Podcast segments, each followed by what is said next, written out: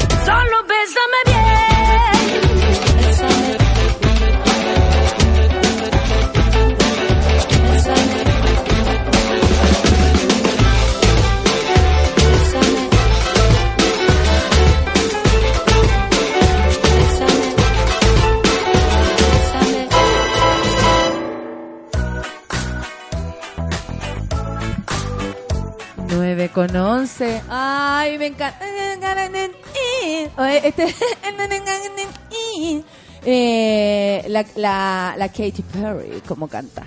Oye, tenemos pocos minutos antes de iniciar el, el panel feminista, pero yo tengo que iniciar con mi amiga más feminista.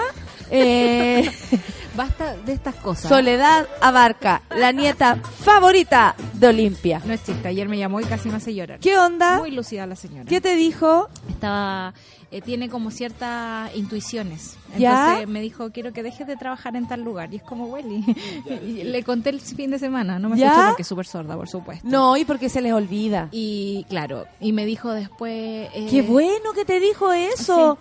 Welly, Pues- le dijiste, tú llegó una semana tarde, pero ya está todo arregladí. Y ella siempre que quiere que me compre vestidos y cosas así, me dijo, ¿por qué no vais y se compra un libro? Y yo así como, ¿y este es nuevo? Entonces me encanta Olimpia porque todos los días se renueva en su pensamiento. Qué Es bueno, como- y además conecta muy bien contigo. Muy bien. No, sí, somos Eso es lo muy más amiguis. lindo. Somos muy amiguis. Oye, la orfelina me dice que si fuera política me pondría vieja y pesada. Yo ya soy eso, orfelina. ya soy una vieja pesada. Así que no te preocupes. Vamos en camino, worry. pero fantástico. Soy vieja y soy pesada. Imagina, si Pero- lo juntamos. Pero imagínate elegir ir a trabajar con esos pesados allá. No, yo encuentro que la- la- amargaría la vida. Y la, y la situación diaria es fome. Sí. Sorry, pero lo encuentro fome, como de, de alegría, de Sí. colores, de mi- o sea, perdón, mis días son todos distintos y es a lo que de lo que más yo me siento orgullosa. Sí. No- hay personas que les gusta la estructura, a mí no. Entonces, eso me pondría muy nerviosa. De hecho, hice una, una, imagínate, 10 meses, hice una teleserie que no es como esto, que cambia todos los días un programa radio. Y honestamente, eh, 10 meses, yo me sentía encerrada. Yo decía, esta gente no hace nada en todo el día. Yo sentía que estaba perdiendo tiempo. Ah, de veras, porque tienen mucho tiempo de espera entre escena y escena. Claro, o, o- o miles de escenas iguales. Yo una vez, como no sabía, era mi primera teleserie, dije en un momento, esta escena ya la hicimos, como haz- algo así. Natalia, vas a repetir esta escena mil veces. El, pero ¿por qué vas para allá? No, no vayas, bueno, ya. Eh, ¿Por qué vas para allá? No, no va. Esa escena tres veces y yo toda confundida y es habitué. Oh, Dios mío. Entonces, obviamente, somos, eh, uno tiene que estar donde es, es feliz, donde está contento. Sí, y ese es como yo creo un gran problema en nuestra sociedad, como querer meternos en ciertos cajoncitos. Por ejemplo, si alguien Porque te habla, conviene. Claro, o si alguien habla, debería estar en el Congreso solamente por eso, o porque tiene voz, o porque tiene presencia en los medios, quizá, eh, como que deberíamos acoger distintos tipos de liderazgo y deberíamos Claro. todos como ciudadanos comprometernos con esa tarea, digamos, no necesariamente entregarte la soberanía de nuestras decisiones. Una niña me mandó una foto donde le dieron en su empresa el premio a la más Natalia Valdebenito. Yo no sé qué significa eso. Depende de la empresa. Ah, No tengo idea, pero ella estaba muy contenta con su premio. Ah, ya. Así que parece que era positivo. Oye, y- igual haciendo No sé qué paréntesis. será. Eso se llama doble vínculo, cuando te dicen, no, mi hijita que está linda. Y Se parece a la Natalia "Ay, Valdebenito. Pesadita, claro. Claro. Debe haber sido la más pesadita. ¿Qué? Que yo, de lo que tú decías delante, como de que entonces si habla y todo eso porque quiere ser político y todo eso, y eso tiene que ver como con, con los conceptos de que en realidad la política es para expertos. Eh, Eh, claro. Entonces todos los demás tenemos que estar ahí porque van a, va a venir alguien que sabe mucho a, a resolver por nosotros, que, y nosotros somos todos seres políticos. po. Pensante. O sea, yo no estoy de acuerdo contigo hoy día y eso ya es política. Claro que sí, y podemos eh, pa- eh, compartir puntos de vista. Lucho Sí. contra el Parlamento. Ah, Mucho ahora contra el Parlamento. Ah, ¿tú político. también quieres ser político. Porque te hablando No, y ¿sabes qué? Y, cierro, y- como que tú quieras hablar eh, o participar por plata. También tiene que ver con eso. Como, ah, tú lo que quieres al decir esto es conseguir un trabajo. Claro. Cuando yo trabajo, me sobra por suerte y, y honestamente, no es que me forre, me sobra el trabajo. Claro. Trabajo de, de, de acción, de, de estar pensando, me sobran ideas. Desde, desde ese lugar yo me siento súper afortunada. Y no millonaria, afortunada, que es distinto. sí. ¿Cachai? Entonces es como, pero si yo no, no tengo tiempo para una cosa así, porque yo ya tengo mi trabajo. Sí. ¿A quién se le podría ocurrir que yo pudiera dejar de estar arriba de un escenario por estar ahí? Ahora, participar de instancias políticas, yo no estoy en nada de desacuerdo porque ir, ponte tú, a una interpelación, Claro. participar de eso de oyente, aprender, eh, eh, em, lo mismo acá, entrevistar a tantos políticos y políticas me ha servido un montón para aprender más cosas. Pero honestamente, donde más se aprende, insisto, la calle. Sí, la bueno. calle, donde uno participa y se da cuenta de cómo puede intervenir de manera positiva. Claro. Eso es política también, dar una opinión es política, en fin.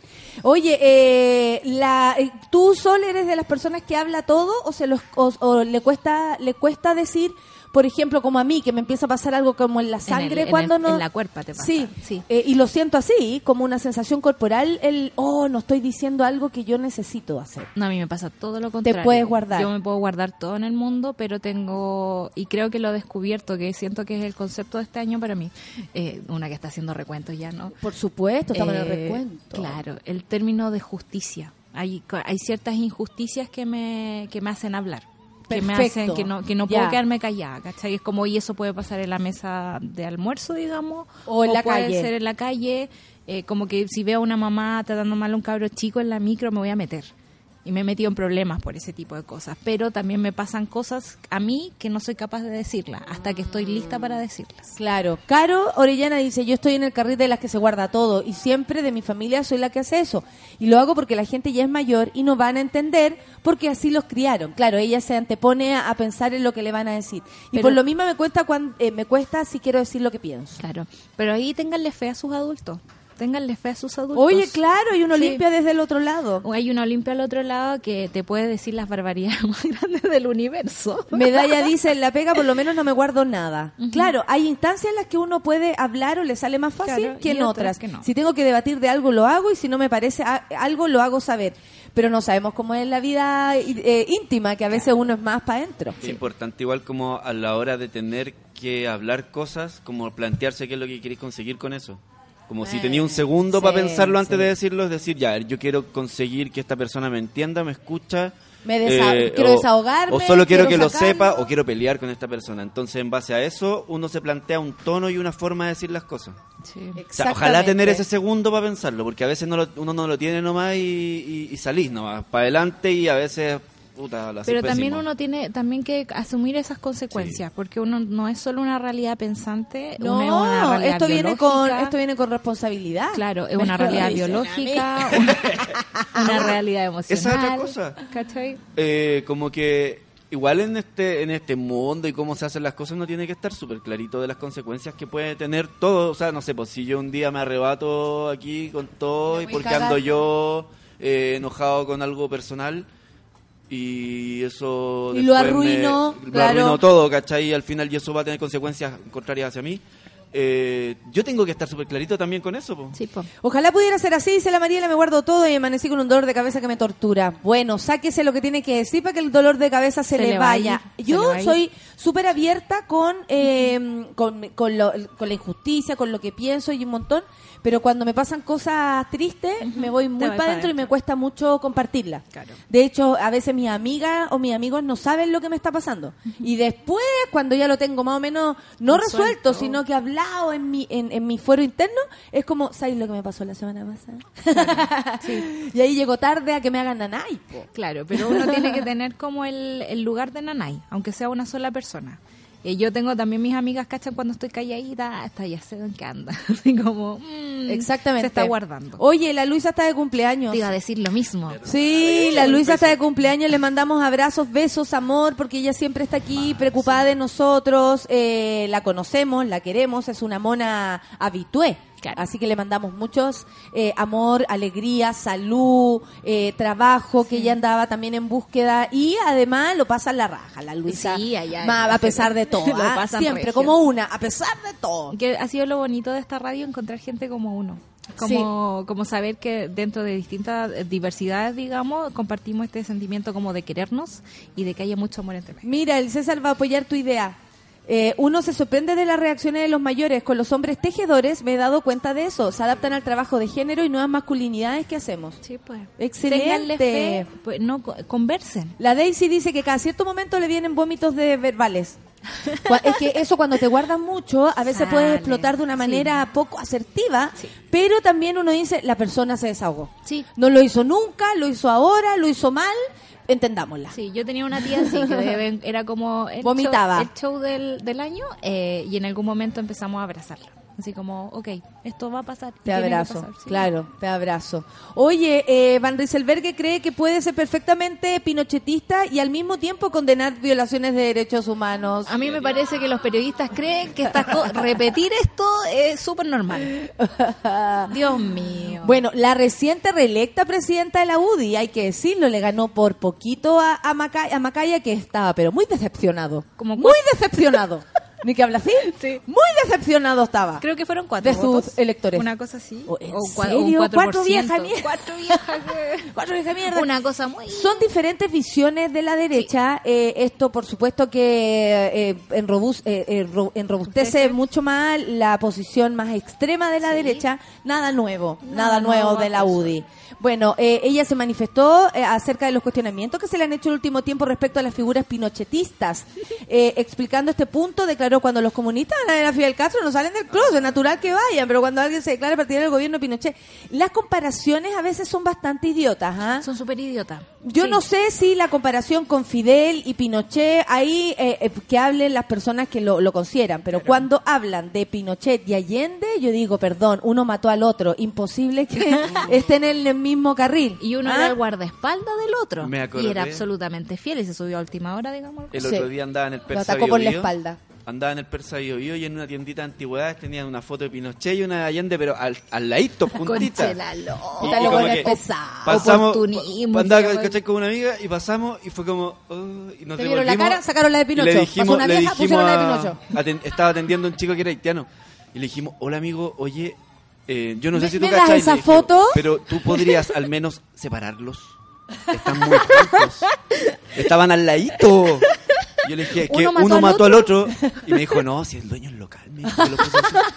¿Cuántas veces le habrán dicho a esa persona pasamos algo? de vuelta Claro. y ya estaban sabía. Sí, Ya- ya sabe pasamos de vuelta y ya estaban separados Ah. Mal, weón, porque era fuerte la imagen pues. De más, pero es una imagen que uno ve, digamos, en los libros de historia. y en o el sea, Persa Bio Bio Pinochet- andar tan así No, pero está lleno, po. el Persa Bio Bio está lleno de nazis Está lleno. Santa Cruz está lleno de nazis, weón. Bueno, yo creo que se puede hacer las dos cosas perfectamente bien, dijo ella, y por lo tanto no veo por qué uno tenga que criticar la mirada del pasado y que, eh, que puedan tener las personas y eso pueda impedir que se puedan proyectar hacia el futuro. Esta mujer es como demoler, demoler, demoler. Sí, creemos que es la retroexcavadora real. Creemos Sí. que es importante para un partido político de derecha tener vínculos internacionales a propósito de De lo de Bolsonaro. Bolsonaro. Nosotros tenemos el convencimiento de que si Brasil le va bien, ay amiga, tranquila Sí, con no. eso, eso está ¿Qué muy difícil. ellos que le vaya bien a Brasil Que ganen los ricos Plata, nomás. plata, que le pues. maten a los profes No, están, que están ganen los ricos. profesores que, No. que enseñan de libertad Mira, ni siquiera los consideran personas. No, Sí, no es tema. El punto es eh, cuánta plata puedes extraerle al Estado o no. Ayer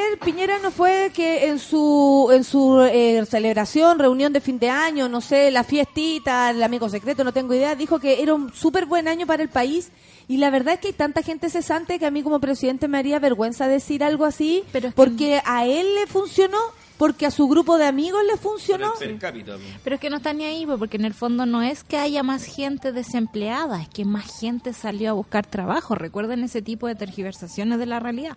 Yo creo que de verdad viven Oh. en ese mundo eh, y ni siquiera es como ya de, de- porque antes apelaba a la maldad.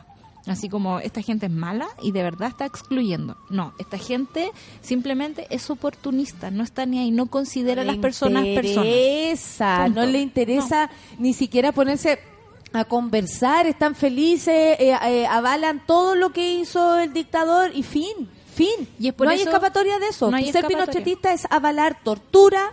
Eh, y lo siento, pero para mí es eso. Sí. Si usted es pinochetista, está de acuerdo que hayan matado a sus compatriotas. Si usted es pinochetista, está de acuerdo con la tortura a mujeres y hombres inocentes. Si usted es pinochetista, está de acuerdo con todo. Eso es ser pinochetista. De derecha es otra cosa y a mí me gustaría hacer la distinción cuando las personas, ellos mismos se hacen la distinción. Sí.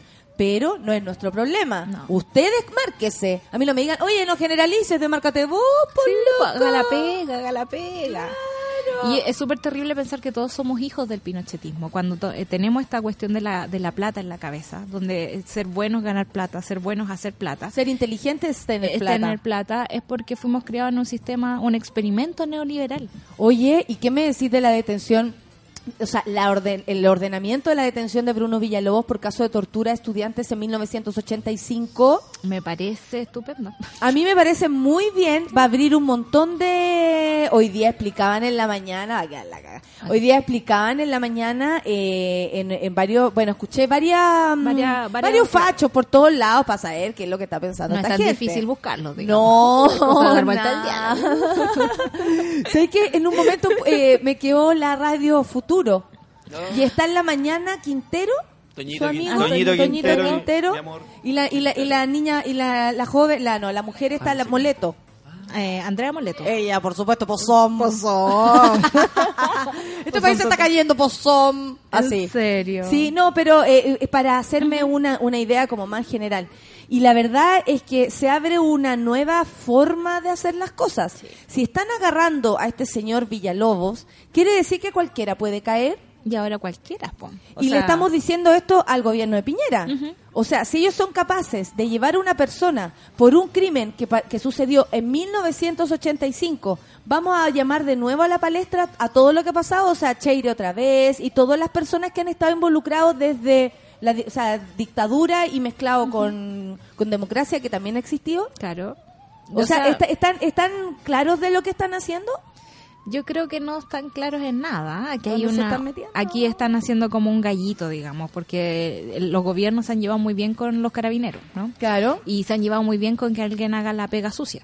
Digamos que alguien vaya a matar a la gente, alguien que tortura a la gente, alguien que ponga el miedo, digamos, como principal acción de por parte de las fuerzas del Estado.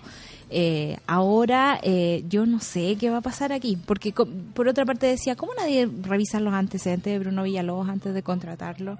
O sea, por último, si tú tienes una... Bachelet lo blindó caleta, pero también dicen que estas personas contienen mucha información. Por supuesto. Entonces también son protegidas por ese motivo, ya sea presiones políticas, lo que sea, pero aquí ellos están preparados para que Bruno Villalobos diga un día, ¿saben qué? Amanecí con unas ganas de contarle unas cosas. Claro. A mí Porque me- Bruno Villalobos debe saber de esto y de otras Y de que tampoco más. le convienen a, A nadie. a nadie. Sí. Y estamos claros que son todos todos. Esto va a ser como- todos mezclados. como los juicios al Chapo, que está generando así como una especie de, de- turismo judicial en Nueva York, por ejemplo.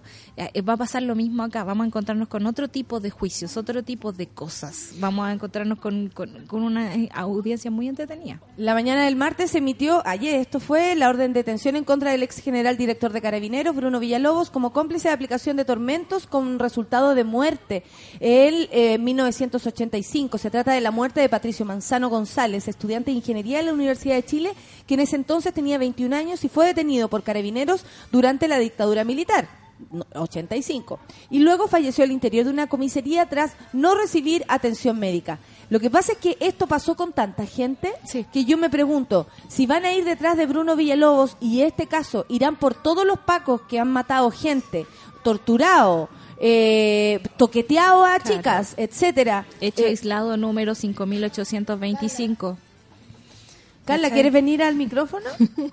Te voy a invitar, ¿ah? Yo voy a hacer la misma que me hicieron a mí en la escuela de, de- de teatro. Me dio ataque de risa, me echaron. Me seguí riendo afuera, me entraron. Y me dijeron, bueno, ¿no quieres decir algo? Dilo acá. Me callé. bueno, vamos a estar atentos. Eh, Manzano fue detenido junto a otros estudiantes cuando realizaba trabajos comunitarios de la FECH en San Felipe y sufrió torturas durante su traslado a Santiago. Esto ha ocurrido mucho. Corre siempre. Muchas veces. Por Todos eso digo, sí. si para Bruno Villalobos, por este caso, y tan importante como el resto, eh, entonces vamos a ir detrás de todo. Porque la ley pareja Se no lo, no, y se lo pregunto a Piñera, porque ahora también ellos métale eh, poniendo eh, frente a la pared a los mismos carabineros, a los mismos pacos, y resulta que ellos como eh, eh, responsabilidades políticas no asumen ninguna. Ninguna. Todo el resto tiene la culpa, los pacos son los que tienen la culpa, pero quienes mandan las instrucciones, quienes eh, la intendencia, o todos los que dicen, vamos, eh, acallen esa protesta o acallen a esos estudiantes de la manera que sea, ellos también son igual de responsables. Sí, el problema es que la responsabilidad política nunca ha tenido como, digamos, una justicia social, digamos. No tiene que ver con que alguien vaya a castigar con el voto, con algo así. A esta gente lo único que le, Ojalá les no. duele, digamos, es como perder plata. Y yo creo que en ese sentido, eh, el- el- la única fisura en este relato, porque en el fondo ellos tienen a carabineros para que hagan la pega sucia, es que los carabineros empiecen a decir cosas. Y eso al final termine manchando de alguna forma eh, la responsabilidad política que tiene esta gente, porque no lo veo de otra forma, no, no veo que puedan salir de ahí. Oye, nos vamos a escuchar musiquita Sol, Por porque hoy día hoy día tenemos eh, menos momentos con la Sol y más eh, panel feminista, Sí, ya pues. llegaron las invitadas. Eh, ¿Estoy sola? ¿Viene la Viene... viene la Bea? Se Viene la Bea. supone.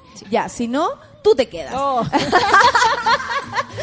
Shawn Mendes, los Eat Japan. Vamos, estamos perdidos en, en- en Japón. Qué rico sería. Vamos al Japón. Vamos. Café con Natenzuela. All it takes is one flight. We'd be in the same time zone.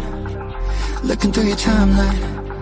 Seeing all the rainbows. I, I got an idea. And I know that it sounds crazy. I just wanna see you. Oh, I gotta ask, do you got plans tonight? I'm a couple hundred miles from Japan and I, I was thinking I could fly to your hotel tonight. Cause I, I can't get you off my mind. Can't get you off my mind. Can't get you off my mind.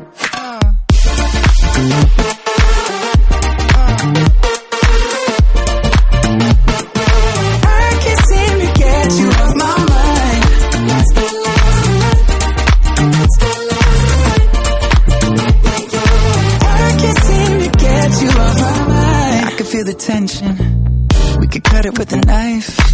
I know it's more than just a friendship. I can hear you think I'm right, yeah. Do I gotta convince you that you shouldn't fall asleep? It'll only be a couple hours, and I'm about to leave. Do you got plans tonight? I'm a couple hundred miles from Japan, and I. I was thinking I could fly to your hotel tonight. Cause I, I can't get you off my mind. Can't get you off my mind. Can't get you off my mind.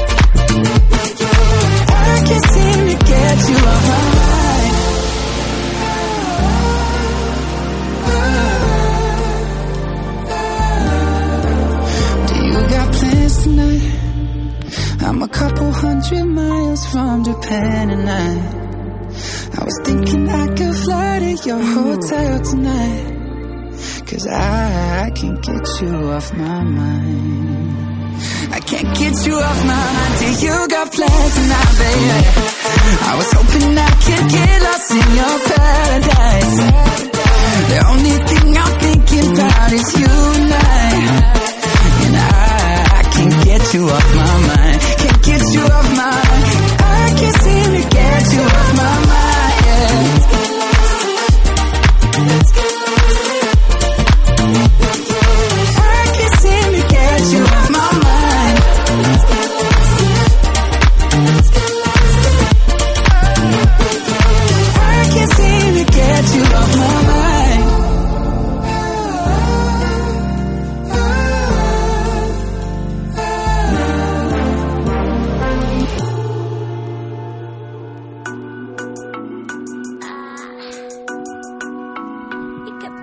9 con 34, vamos a esperar a la Bea, pero por mientras, por supuesto, vamos a recibir a la invitada, Danitza Pérez, abogada socia también de Abofem, abogada feminista. Estoy abriendo aquí la página de Abofem. Y Chile, dos puntos, nace la Asociación de Abogadas Feministas. Mayo de este año. Qué alegría, Recién. ¿cómo no en mayo? Oh, en mayo este mayo feminista, feminista, sí. ¿cierto? ¿Cómo estás, Danitza? Bien, bien. ¿Cómo estamos con, con todo lo... eh, hay- ¿Cómo ha sido desde la creación de la OFEM hasta ahora todo lo que ha ocurrido? O por último, como un resumen para ti. Ha sido súper intenso. Primero por el nacimiento de AOFEM porque fue como explosivo. Casi partió como un grupo de amigas que dijo, ¿sabéis qué? Estamos chata, tenemos que hacer algo. Apoyemos desde nuestra profesión. Eh, somos abogadas, somos feministas, hay que hacer algo, ¿no? Como, ¿dónde? ¿Qué hacemos? Yo conozco una amiga, tengo una amiga de una amiga, como juntémonos en la casa de una, conversemos. Y Se están dando así las cosas entre nosotras, ¿ah? Sí. Eh, como para crear, en, mi- en, en el caso de mi trabajo, digamos, como para juntarse a, hacer cosas que permitan subirnos al escenario todas juntas. Y también desde todos los lugares nos empezamos a organizar, a leer, a, a, a conocer quienes no nos conocíamos y tenemos la misma necesidad. Finalmente, ¿no? Sí, no, lo bonito de eso es que eh, se ha formado una red maravillosa con la gente. Sí, o sea, en realidad, eh, dentro de las cosas maravillosas que tiene AUFEM es que hemos generado como formación desde lo que cada una sabe. Tenemos compañeras desde migrantes, tenemos compañeras que trabajan en otras coordinadoras, tenemos compañeras con experiencia propia, otras que están recién empezando. Entonces, eso permite que nosotras podamos crecer también desde Otro el tipo de abogada. Hay de todo tipo, de todo tipo. Oye, y ha sido eh, eh, explosivo también el, acercamiento de las personas. ¿Hay una necesidad real de, de ustedes? Sí, o sea, en realidad, imagínate Nos que... encantaría que no, que fuera flojo esto, pero No, al parecer no. es intenso. Sí, y ha sido súper rápido porque en realidad ya lo- al mes y medio de formadas teníamos eh, algo así como 400 socias en un mes y medio. Entonces, en realidad, había gente que estaba buscando un espacio donde participar y no sabía dónde. Apareció OFEM y encontró dónde participar. Oye, ¿y cómo nosotros, por ejemplo, cuándo, a, a quiénes ustedes amparan? Ya, lo que pasa es que nosotras funcionamos con distintas comisiones. Trabajamos, por ejemplo, asesorando a los parlamentarios, hacemos comentarios de proyectos de ley, trabajamos harto con la bancada feminista eh, y hacemos insumos para que ellas puedan presentar, por ejemplo, indicaciones y cosas por el Oye, ya, espérate un poco con eso. ¿Están muy perdidas las personas respecto al feminismo o a cómo eh, eh, accionar en, en caso de o, o- o pensar esto? Yo creo que la primera barrera es el prejuicio. O sea, todavía estamos en el feminazi. Pero es que ustedes como- son tan y punto, punto, sí, punto. sí, extremas, radicales, separatistas, y eso me es como... todas. Es todo violento. Todos esos adjetivos me encantan. Sí, no, y en realidad esa es la primera pelea. La primera pelea es sacarte el prejuicio de las feminazis. Luego, tratar de conversar. Oye, pero nosotros nos tenemos que sacar ese prejuicio o son las personas las que deben también eh, informarse? Porque yo no le puedo decir a una persona, oye, no, no consideres mi lucha violenta. Si yo no lo he ofendido, no lo he dañado, menos he pensado que él vale menos que yo, no lo, ¿cachai? Lo veo Sí. como un igual, quiero que aportar desde ese lugar y resulta que igual me llevo el adjetivo. Sí, sí, no, yo ¿Cómo creo yo, que- limpio eso? Hay harto de predicar en el desierto, Ah. como que uno se siente pastor ahí solo y hablando de feminismo y qué sé yo, entonces igual es como difícil, pero hay responsabilidades compartidas y al final uno siempre está educando también, es como partiendo de abajo. Qué desgracia, me dicen a mí con Matías del Río el otro día. Oye, eh... y ahí ustedes colaboran con eh, le- el Parlamento, me contaba ahí. Sí, tenemos una, un grupo que colabora con la bancada feminista bastante, apoyamos los proyectos de ley, estudiamos con ellas, les damos indicación y cosas así. Por otro lado, tenemos un grupo de asesorías eh, que eh, hicimos una alianza con Corporación Humana y recibimos Otras casos. amigas más, Otra pues. amiga, muy buena amiga, y con ellas también tomamos casos que necesitan asesoría y tenemos una red de abogadas a nivel nacional que están como clasificadas por tema, cosa de que tú llegas y dices, hoy tengo un problema con esto, nosotras te mandamos una abogada feminista. Las temáticas serían violencia, me imagino, el trabajo, todos los Sí. eh, frentes donde pueden eh, tener dificultades Sí, las ¿no? Y, mujeres. y también otros temas que, que no son considerados, pues, desde una posición efectiva hasta... es que eso, eso está bueno. Surgir, por ejemplo, no sé, yo quiero surgir con mi propia empresa y necesito que alguien me asesore con eso, también le tenemos a alguien que le pueda hacer esa O ayuda, sea, además, ese tipo de... Y, y desde la mirada, desde que una mujer te... te- Sí, la- son todas socias. eh, bueno, tenemos, eh, como te dije, de todos los tipos, pero eh, la idea es abarcar todas las esferas en las que las mujeres nos desenvolvemos. Oye, Danitza, estudiar eh, para ti eh, fue una experiencia de machismo. Yo creo que la primera barrera fue la lucha en mi casa. Como Ah. mi papá no estaba tan Que seguro. fuera ya abogada. Que fuera abogada. Porque ¿Y él- qué quería que fueras actriz? Ah. no, obvio que no.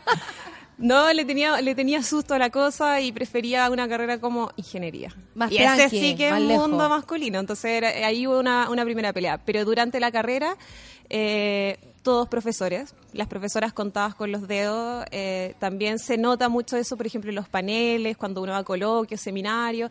Es un mundo muy machista donde recién nos estamos abriendo paso. Claro, y, y, la, y la interacción, por ejemplo, sacarse una nota, ¿cómo es la escuela de Derecho en ese aspecto? Yo, yo he leído y he escuchado un montón de, de, de- de comentarios como, oye, cuesta, ¿cachai? Desde la ropa que te tengáis que poner para Sí. la situación, desde cómo te veas con esa ropa, porque también Sí. podría llegar a influir según quién. Es, es muy complicado, o sea, Sí. no, no es no es decir yo vengo acá con mis ideas, con mi memoria, porque en esto vaya que hay que tenerla, Sí. y fin. No, si a ti te va bien y eres bonita objetivamente para la gente, es como te fue bien porque eres bonita. Si fuiste a dar la prueba con falda, la falda tuvo la nota, no tú. Es como ese tipo de cosas se viven hasta el año que yo salí de la universidad, que fue más o menos Hace poco. Hace poco. Entonces, en realidad estamos llenos de prejuicios, hombres y mujeres. Y en la escuela de derecho se siente harto también en la Que que para los hombres también, el punto es que ellos no lo perciben como algo tan negativo y no se unen a esto. Tampoco les conviene que a la compañera, eh, un profesor, por ejemplo, de- desde su visión, sí haga una diferencia porque es una compañera. Sí. Tampoco le conviene a él ese, No, ese y tipo de lógica. Uno como que por una parte tiene que convencer a los hombres de que el feminismo también los ayuda, como Sí. amigos, esto nos acoge a todo, masculinidades y todo eso, pero por otro lado uno lucha contra el sistema, o sea, yo me acuerdo haber conversado con, con profesores de la universidad, por ejemplo, por la forma en que se trataba a las compañeras, y eh, siempre el argumento era, este profesor es muy viejito, ¿qué vamos a hacer con él si ya es viejito, él ya tiene su forma de ser? Entonces, en realidad dejémoslo tranquilo y si vamos a peregrinar, que sea con los más jóvenes, porque esos son más receptivos, los viejitos ya no hay nada que hacer. Se supone. Se supone. Entonces, también eh, hay un- una forma en la que funciona la universidad que es bien machista y cuadrada, o sea, no, no quieren no- Y además, entrar. como el, el, ya estamos, es así. Sí. Adáptate tú. ¿Qué hacer, Y, es loco, porque las ideas nuevas siempre son un desafío para todos.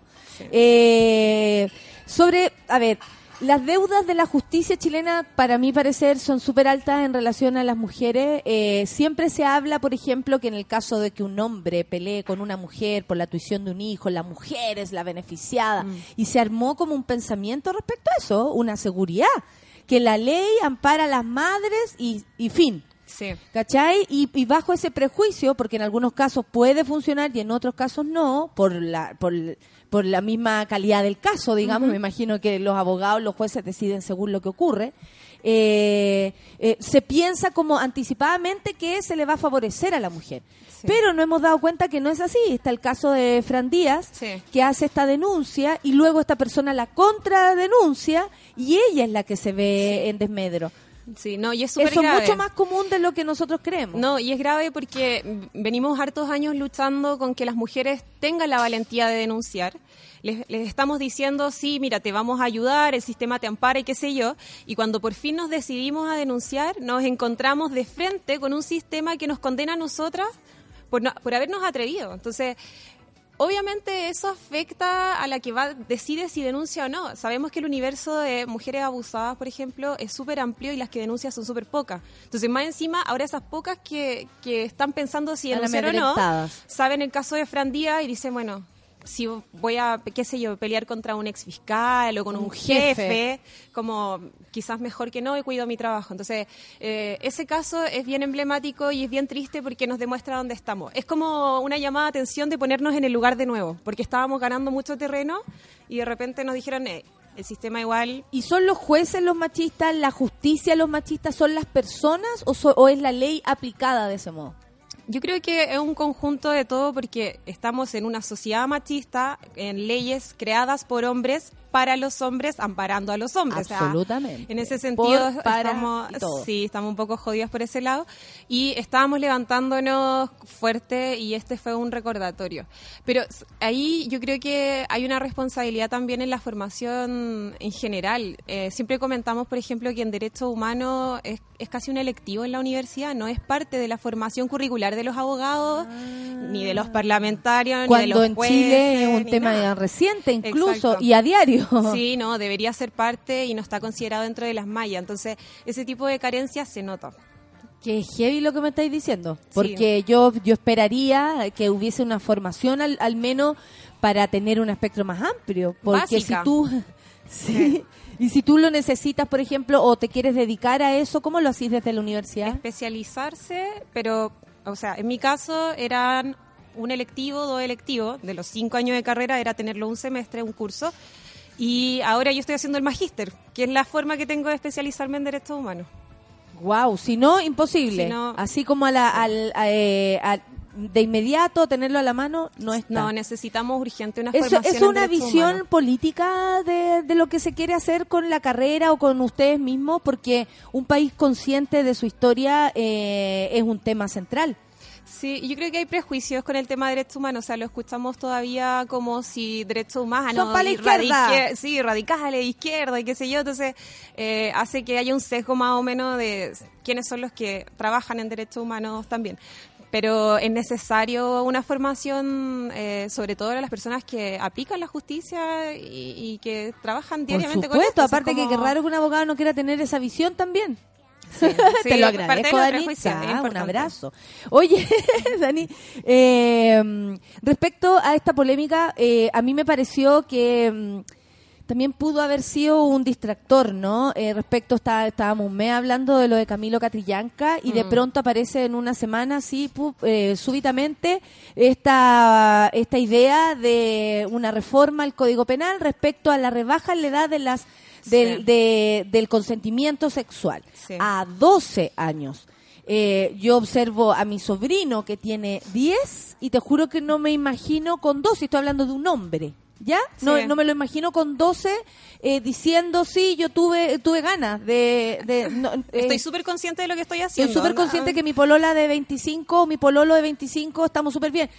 No entiendo nada, ¿cachai? ¿Qué pasó con ustedes? Hubo una alarma, empezaron a llegar eh, eh, preguntas. Me imagino que gente, por ejemplo, que fue violada y que ya prescribió y no puede hacer nada, se siente aún más dañada con este tipo de información, ya sea para lo que lo hayan usado. No, mira, el primer, nuestra primera reacción fue eh, hacer una convocatoria dentro de nuestra asociada a las expertas penalistas, porque vamos a analizar el anteproyecto, pero desde el principio hasta el final. Eh, es súper importante. Pero, de todas maneras, lo más problemático de eso es que no haya participación de mujeres dentro de la comisión que realiza el anteproyecto. No hay ninguna mujer. Es asqueroso. Eh, que no tiene es sentido. como asqueroso. como- Yo lo digo en serio, es, es asqueroso. Entonces- o sea, hombres decidiendo a qué edad Sí. una niña puede tener sexo es una idea asquerosa. Sí. Como No desde el punto de vista como- humano. No tiene sentido. Y además venimos hablando de esto hace tanto tiempo, entonces, ¿cómo no se le ocurrió poner a una mujer que participara dentro de, de esta comisión? Eso es lo más problemático y, de nuevo, nos recuerda dónde estamos. ¿Tú Segundo sientes lugar. que puede ser para eso?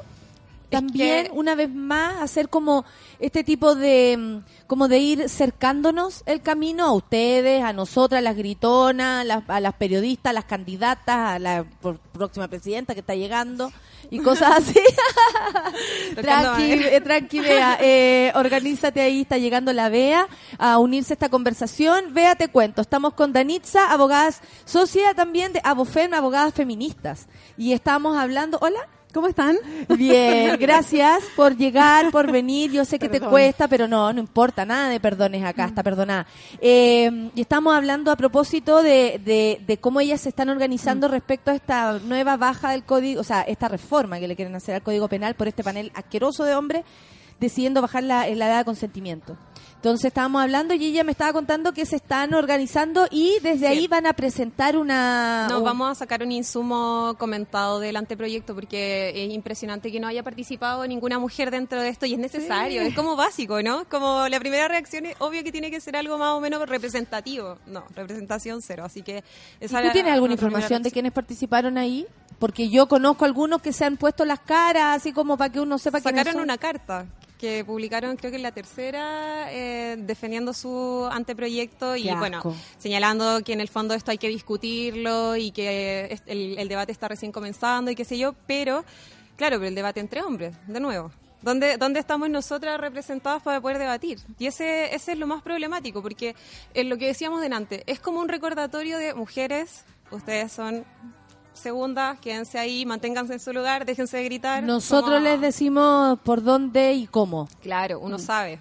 Sí, pero además es- súper necesario, a propósito de la misma discusión, que a mí me llamaba mucho la atención, que si hay un tema que eh, donde estamos mirando a las mujeres que estamos eh, siempre eh, representadas como en segunda o tercera categoría y que se nota, bueno, aparte de, no sé, lo que hemos hablado siempre, sueldos, salud, pensiones y así sucesivamente, en, en tribunales, cuando eh, nosotras somos las víctimas, muchas veces terminamos siendo las victimarias, poco menos. Entonces, ¿cuántos casos, por ejemplo, si hablamos del mismo tema, de violación, es la mujer la que termina siendo juzgada por cómo es, por cuál es su personalidad, cómo se vestía, qué es lo que decía, con quién hablaba, con cuántos hombres andaba?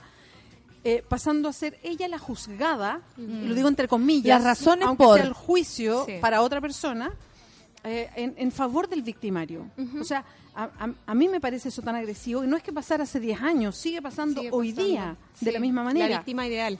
Exactamente, exactamente. Que el bueno, el concepto lo tienen ustedes súper bien. de- y- y ¿Cuál- me qué es eso conversado concepto de la víctima veces, ¿no? ideal? No, la víctima ideal es, bueno, si tú fuiste víctima de violación, una verdadera víctima de violación es esa mujer casta, joven, Probablemente bella a la visión de otra persona. Claro, virgen, obviamente. Recatada. Sí, con- no, no usa minifalda, no Obvio. anda sola de noche. Claro, es como, nos expone, ¿no? no se expone de esa manera, porque en el fondo si uno se expone de esa manera también te lo estáis buscando y es una reacción de ese pobre hombre que no se puede controlar. Entonces, eh, esa víctima hoy día siempre es juzgada de esa manera. Pues estamos analizando si es que cumple o no con el requisito de haber sido una víctima ideal. Mira, la Gaby Guerra dice, cuando tienes una paciente de 14 años por intento de suicidio, que fue violada hace un año por su agresor, que además le dieron un año y medio.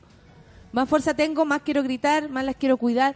Es muy fuerte, me imagino, como mujer vivir la experiencia de, de, de escuchar, sea, si para mí, eh, o personas que podemos estar, comillas, habituadas al, al tema, a la temática, ¿no?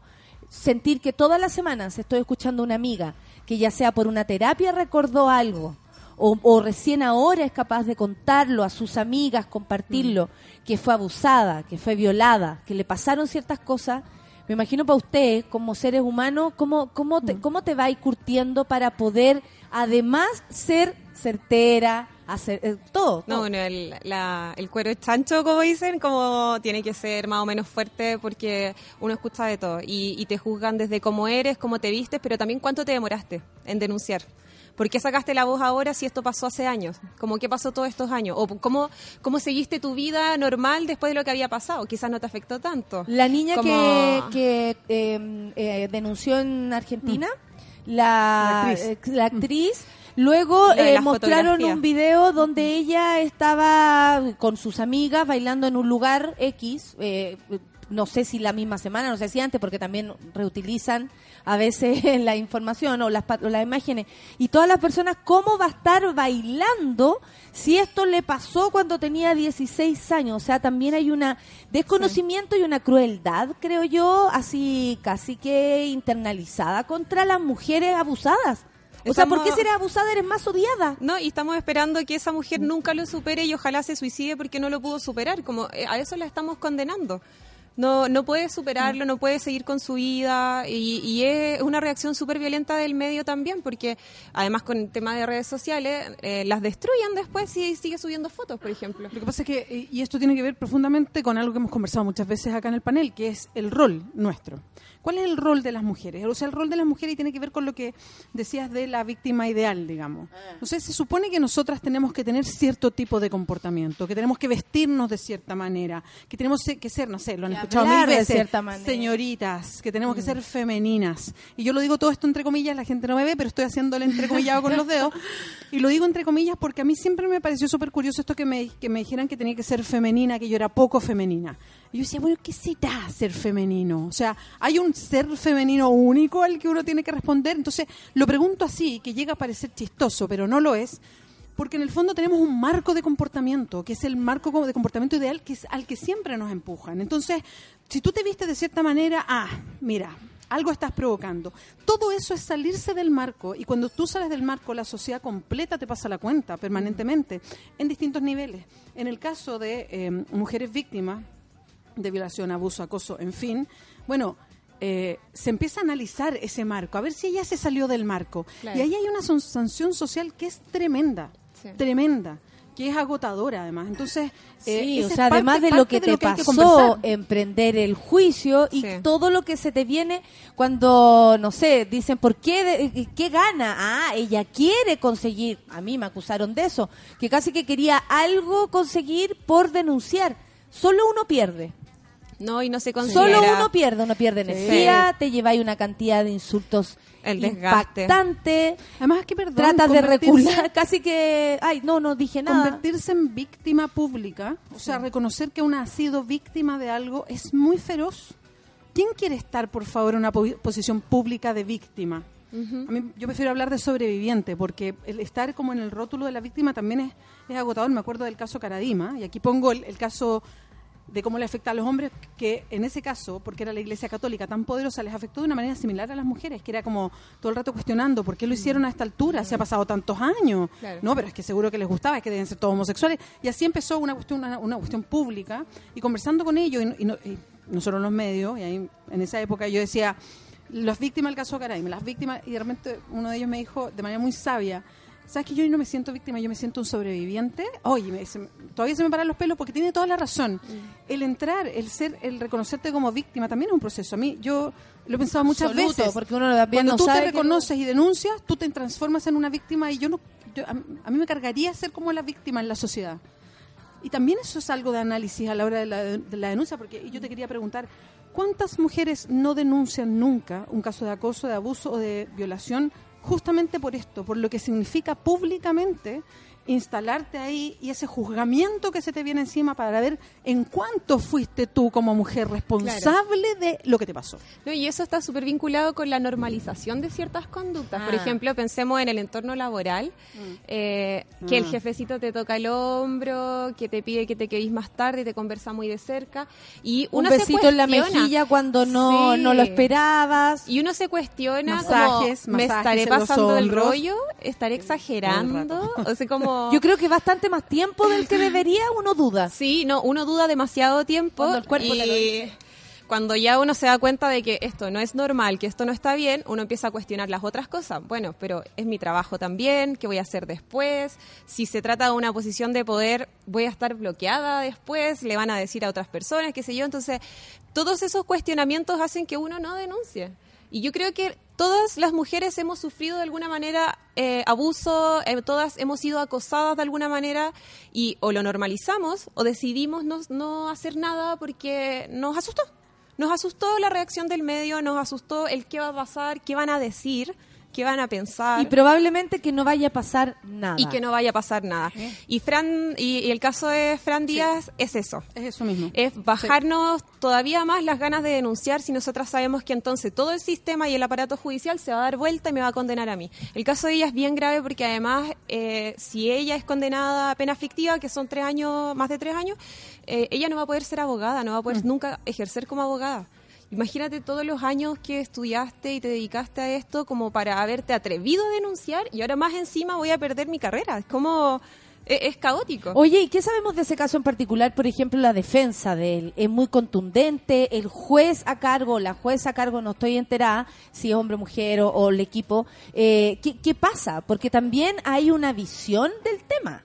No hay solo, eh, eh, o sea, ¿a qué fiscalía fue a parar? Porque de verdad uno dice, eh, ¿qué, qué pasa? Hay una visión del, de la- del tema de ver de verdad que una persona eh, pueda poner en riesgo todo por denunciar a otro.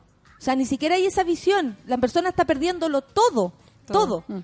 Y, y aún así está aquí. Y yo aún así la culpo a ella. Es muy, es muy loco. Sí, y, es- y es ¿Qué pasa grave. ahí? Eh, no, y es grave porque además, eh, a diferencia de Santiago, eso pasa en una localidad chica, donde todo el mundo se conoce, donde los fiscales se conocen, donde los jueces se conocen. Entonces, en el caso de ella, el riesgo era grande y, y terminó perdiendo precisamente en ese contexto. En Santiago, imaginemos que son muchos más tribunales, fiscales, qué sé yo, las posibilidades de encontrarme de frente con el primo de no sé quién, que resultó ser ministro del Tribunal Oral Penal que falló el caso, eh, son mucho menores. Entonces, ese, ese caso tiene varios vicios de procedimiento y por eso se está, se está revisando y se está revisando, porque en realidad eh, el, la- el efecto es muy grave, pero además el procedimiento no fue limpio. Oye, y, y así como eh, y se tiene que ir a las 10, así que después nos quedamos nosotros cotorreando. Ya, muy Eh, Como eh, cuando las personas eh, vamos a denunciar y todo el cuento, me acuerdo que pasó hace un tiempo atrás una campaña en que lo- eh, se llamaba No preguntes más.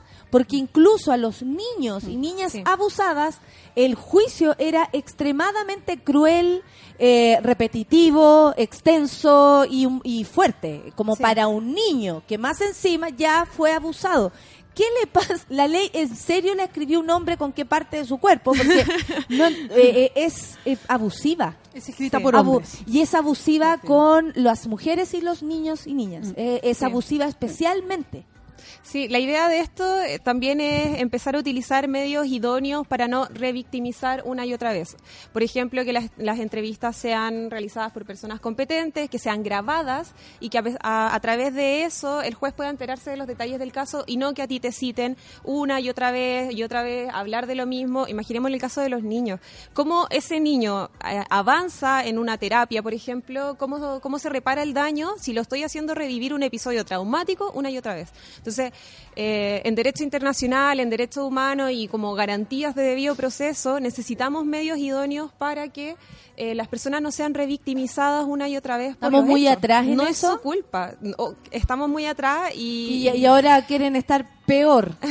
no, hay que esto de, de verdad yo creo que nosotros nos falta un paro nacional de mujeres eh, y levantarnos contra lo que está pasando, porque en realidad eh, yo siento que eh, casos como el de Fran Díaz son el recordatorio de nuestro segundo lugar como ciudadanas y eso no puede seguir pasando. Además que, Y perdona, súmale Nata, ese panel de hombres. Y que decide sea, que- bajar que, la edad. decían, que decían puros hombres, puros abogados muy renombrados, muy encorbatados, muy desde su oficina, eso claramente. Muy con hijo, lo más seguro, eh, esposa y amante y quincho y perro. El, eh, pero mira, a propósito del caso La Manada de principios de año, que fue tan tremendo este caso en España que desató una ola de protestas en España porque había todo un cuestionamiento a la víctima. Recordemos que fue una violación eh, múltiple de varios hombres a una mujer que, la, que grabaron la grabación, se la compartieron y como ella no presentó una resistencia así como agarrándolo a todos a combo y patada, entonces cinco hombres. eh, ella como que le había gustado, ¿no? Ese, ese fue como no un dijo poco que lo no, no se escuchó que dijo que como- no. como estuvo así como congelada, bueno, en fin. El, eh, y, y me acuerdo que est- estuve conversando con hartas eh, personas que trabajan en organizaciones de mujeres, no específicamente, sí, con abogadas también de derechos humanos, y me, para preguntar cuántas veces el caso de la manada ha pasado en Chile, como para tener una referencia, no exactamente igual, pero en el sentido de que finalmente todos los ojos se posan en la víctima y no en los victimarios.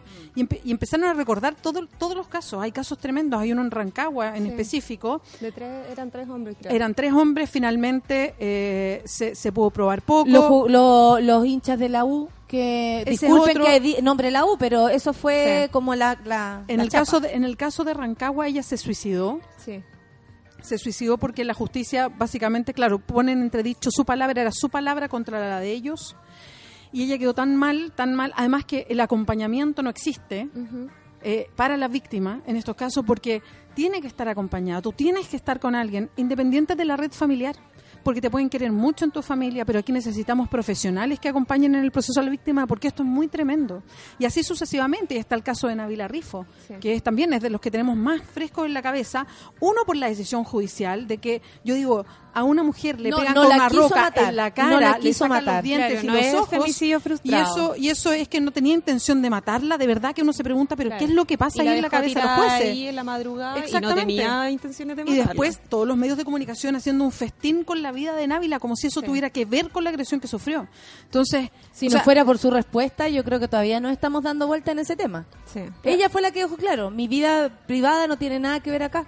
Y fue como, pero, pero imagínate que una mujer que está sentada en un tribunal, a la que, perdón que sea tan cruda en decirlo, pero a la que le sacan los ojos y ella misma tiene que decir eso. O sea, yo, yo creo, yo creo que estamos en la B en, en- en esto y, y por eso celebro tanto que este que las abogadas se hayan juntado y hayan Sí. dicho si queremos ser un grupo de abogadas feministas que pongan relevancia a estos temas. Yo las he visto en las marchas con polera y celebro mucho además esa iniciativa porque creo que tal como yo que soy periodista, las periodistas están haciendo lo mismo y tenemos un hashtag de medios no sexistas y estamos permanentemente en vigilando España eso. a la, a la que lleva eso en, en España. Espectacu- pero Sí. espectacular. Nada, que ya estamos aburridas. Ah, maravilloso, maravilloso. Las mismas argentinas que también se han reunido de- sí, en distintas profesiones también tratando de en su propia profesión instalar los temas. Yo celebro mucho que ustedes como abogadas digan, ¿saben qué? Para. Para con esto, para en esta profesión de hombres. Para. Además, recordemos, es, es dentro de las escuelas que pararon, fue la Escuela de Derecho de la Universidad de Chile, una de las que llevó la toma, eh, Acá en que Santiago al la toma en. Santiago porque Sí. partió en Valdivia. A, a propósito lo mismo, de la defensa corporativa que había de los profesores de derecho hombres, que son vacas sagradas básicamente, y que eh, nadie se atrevía a denunciar porque si no tu carrera se ponía en cuestionamiento para siempre.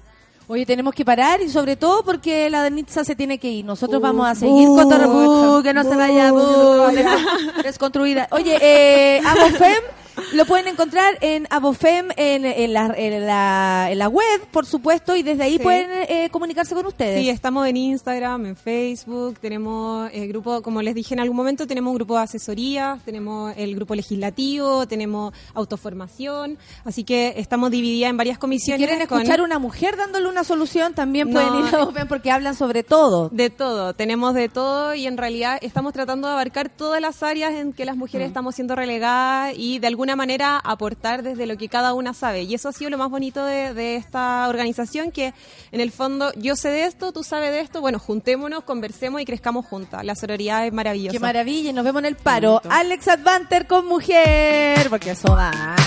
Vamos a seguir con el panel feminista. Muchas gracias, Danisa. Que vaya muy bien. Gracias.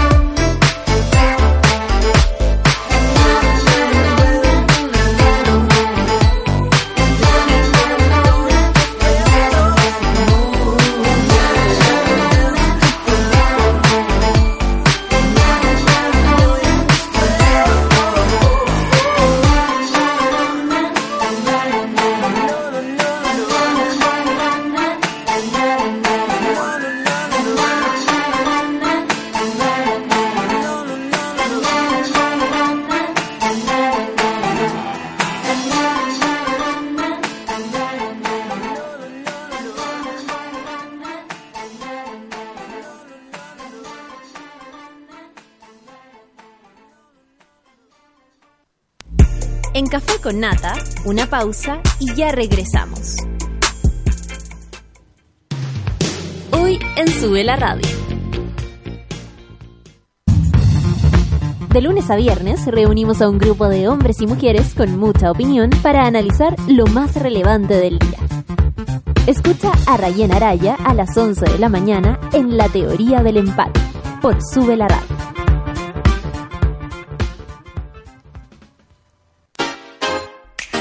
Un break al mediodía y engaña la tripa junto a Isidora Ursúa y Eleonora Aldea. Porque en Caseritas conversamos, echamos la talla y planeamos un mundo mejor. Siempre con amor. Caseritas, de lunes a viernes al mediodía en Sube la Radio. En otra sintonía.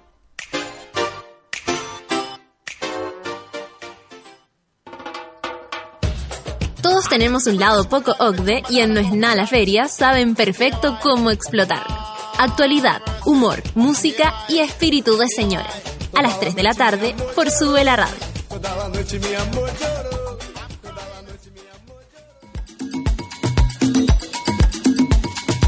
Hoy, a las 4 y media de la tarde, Fabricio Copano te ayuda a lidiar con ciertas emociones y administrar las paradojas de la vida. Escucha FOMO, Fear of Missing Out, solo por Sube la Radio.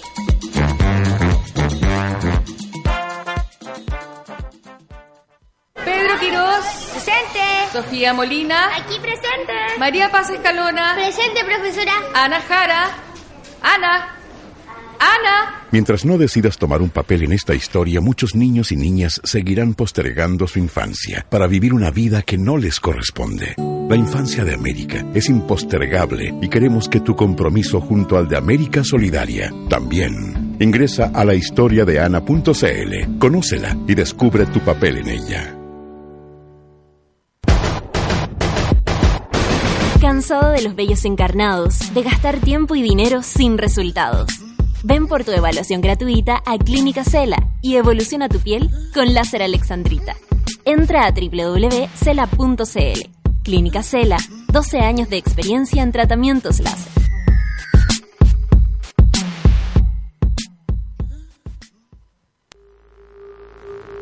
Ya estamos de vuelta en Café con Nata. ¿No sabe qué regalar esta Navidad? Entre a www.cela.cl y sorprende con un regalo para cuidar la piel y el cuerpo. Regala esta Navidad tratamientos de estética láser, una un papelito. Oye, ándate a hacer un, un tratamiento. ¿Qué clínica láser tiene para hombres y mujeres? Depilación láser, tratamientos reductivos, tratamientos faciales. Además, si estás de cumpleaños este mes, no olvides reservar tu hora para la sesión de depilación láser que Clínica Cela regala en tu mes de cumpleaños. www.cela.cl Tratamientos de estética láser. ¿Qué es esto?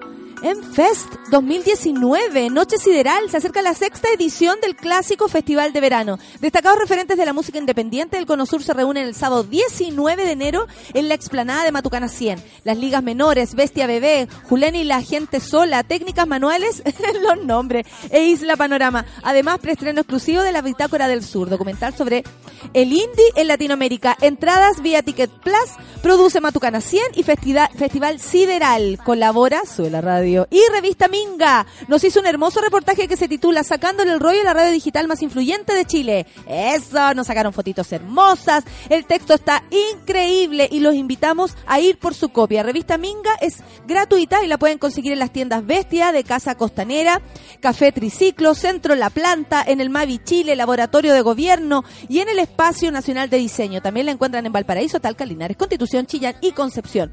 Para más info vayan a revistaminga.cl. Estoy con la Bea, que vamos sola las dos. Estamos pero impactadas con, bueno, con, con cómo es la justicia en verdad. Tal vez nunca lo, lo, lo, le tomamos el peso hasta que uno llegaba a denunciar, supongo. ¿Cierto? Siempre se, siempre se decía que la justicia está de parte de las mujeres, porque les dejaban a los hijos. ¿Cierto? Como que se hacía esa, esa, claro, si estamos peleando los hijos, solo dejan a ella y ganó. Pero nos hicieron creer aquello, po. O sea, pero yo creo que estaba súper naturalizado hasta que alguien pone el grito o se hace demasiado evidente lo que pasa efectivamente con las denuncias de violación. O sea, ¿cuánto lo hemos visto incluso en las películas? Y, y yo siempre menciono películas o series de televisión porque generan cultura pop. Entonces, eh, Uno ¿cuántas sabe veces- lo que lo que se está sintiendo en el aire, lo que está pasando. O sea, capturan algo y que nosotras pasa. que somos tan actuales. Eh, Por Pa' nuestras supuesto, cosas. por supuesto.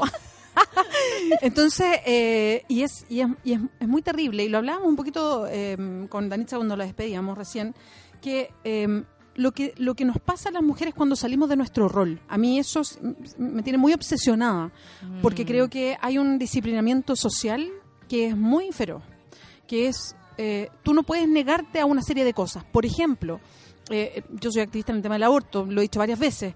Y el tema del aborto yo creo que marca un poquito eso también. ¿Qué significa que a las mujeres nos obliguen a ser madres? ¿Qué significa que no tengamos una decisión sobre lo que pasa con nuestro propio cuerpo? ¿Qué significa que si yo no quiero, esté atentando contra algo que no sé lo que es, pero me tratan como si yo estuviera haciendo algo malo? Exacto, eso es disciplinamiento social. Eso es que eh, esta, esta institucionalidad, la institución, el país, el Estado, como tú quieras llamarle, lo que te dice es lo que tú puedes y no puedes hacer solo porque eres mujer. Entonces, cuando miramos la justicia, bueno, ahí lo tenemos súper claro, lo estábamos hablando recién. Pero si miramos distintos aspectos de la sociedad, pasa y se va repitiendo exactamente lo mismo.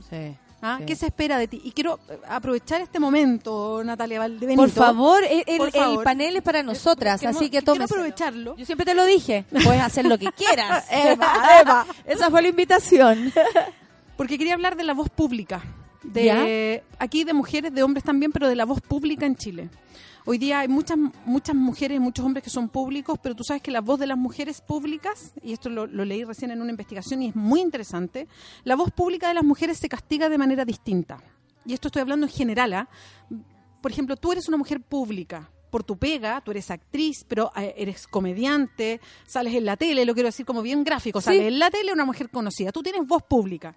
¿Tú sabes que la voz pública de las mujeres se sanciona y se castiga de manera distinta? ¿Tú sabes que cuando un hombre, por ejemplo, quiere debatirte una idea, no debate tu idea, sino que te, eh, te debate a ti, te pone en juicio a ti? No te dicen, por ejemplo, Natalia, mira, esta idea tuya a mí no me gusta, yo te voy a decir por qué, por estas tres estoy de acuerdo. No, estoy de- no, no, es tú eres, no sé, ¿Qué oportunista. pasa, Natalia? Es que tú eres muy tú eres- radical, eh, tú- exactamente, probablemente no no sabes, anda a estudiar, por favor, es que solo eres actriz y así. Eso no nos pasa aquí en Chile, no te pasa solo a ti, esto pasa en el mundo con las mujeres. La voz pública de las mujeres se sanciona de una manera distinta y esto es ancestral. Viene desde la, de la base de la cultura occidental esta cuestión que siempre la voz, pues que yo aquí aleteando casi pego un combo para el lado, me traía un agua, muchas gracias.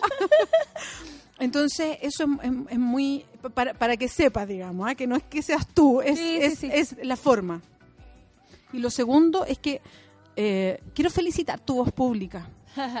Y te lo digo ah, por algo súper eh, importante. Creo que este fin de semana pasó una cuestión que, es, eh, que nos remece a todos y nos hace pensar en el país en el que vivimos, que yo creo que eso es lo más importante, que es cuando hay gente que se declara directamente pinochetista, hoy día, en 2018, casi 2019.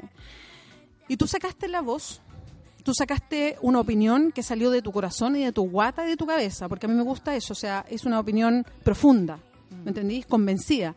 La dijiste en la tele, abierta. Te metiste en la pata de los caballos de manera voluntaria, no es primera vez que lo haces.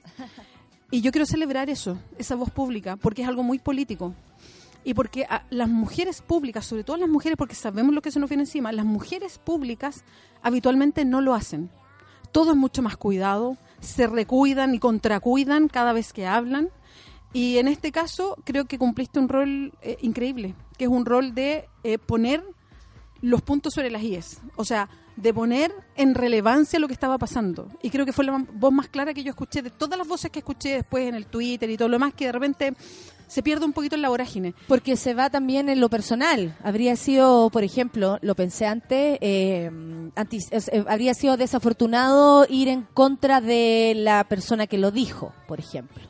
Eh, a mí me parece que ella, eh, hacer como juicios personales no creo que eh, sirviera la idea. A, mí- a mí por lo menos, de hecho, Radio Bio Bio lo pone como en plaza a... Y la verdad yo no hice eso. No. Yo hablé de Pinochet. Estamos hablando de Pinochet, perfecto. Para mí es tal y tal y tal. Yo no estoy diciendo tú, cállate. Sí, lo que pasa es que la radio Bio Bio, yo me imagino que no, no se atreve a instalar el que aquí hay una declaración pública, ¿ah? un parecer público de una mujer, sino que no, tú emplazaste a otra.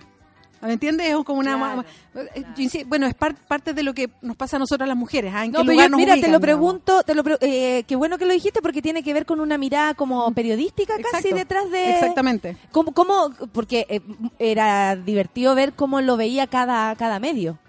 Eh, eh, cómo, cómo lo, lo, lo, mm, no sé, lo, lo verbalizaban. Ya, yo en uno estaba en contra de, de Camila Flores cuando empe- empe- eh, o sea, contra ella nada, contra su idea y contra la idea que tiene ella y muchas personas más, que es el pinochetismo. Fin. O sea, yo no tengo por qué ir a Camila a decirle algo en especial. La verdad no, a mí me, me afecta su idea y sobre todo desde el Parlamento. Me asusta aún más. Y eh, a lo que tú vas, como el hacerse responsable, eh, es súper loco porque yo lo hago por una necesidad. No ando buscando un voto, lo escribí así. ¿Por qué? Porque se piensa que si uno participa del, del acontecer o opina, estáis buscando algo secretamente que en el fondo te vaya a hacer conseguir trabajo. Cuando a mí me sobra, por suerte, y no digo que me forre, me sobra trabajo, no dinero, trabajo. Y además soy muy feliz. Y, eh, y se ve como con una in- sobreintención, y ahí te empecé a dar cuenta que es la proyección de todas las mierdas que hay alrededor en una declaración súper sencilla, profunda, como tú dijiste, y, y clarísima.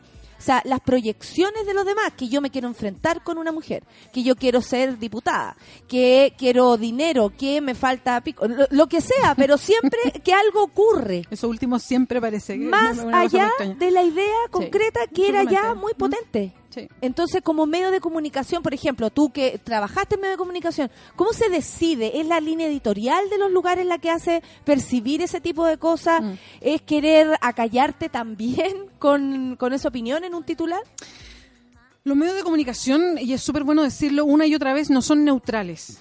Hay que siempre mirar quién es el dueño o quién es la dueña, en Chile básicamente dueños, para saber qué es lo que pasa con cada medio de comunicación y cómo se instala una noticia. Por ejemplo, y, y voy a ocupar tu mismo caso, eh, lo que dijiste el otro día en televisión pública, en la noche, en el informante, y que ha estado replicado y Me invitaron todo el año, no y- tenía y ni idea de lo que les venía. Y justo, de todo, no, justo muchas ahí. gracias, no, muchas gracias. Me invitaron justo ese Pero día. maravilloso, maravilloso. Para algunos medios no existió. Ah, Para algunos medios no había, no hubo declaración. Fue lo más visto en redes sociales, fue lo más visto en, en internet, pero para algunos medios no existió. Ni siquiera la cuña, ni siquiera una fotito, ni siquiera una bajada, una columnita, un piñisco, nada. esta No tontona, existió. por último, dijo Exacto, esto. por último. No, nada. No, para algunos medios no existió. Lo más visto, ojo.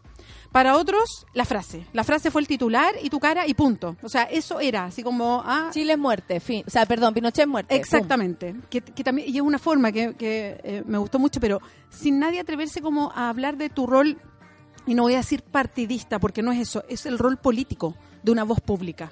No partidista, ojo con eso, sino po- político, lo que eso significa. Hacer política, básicamente.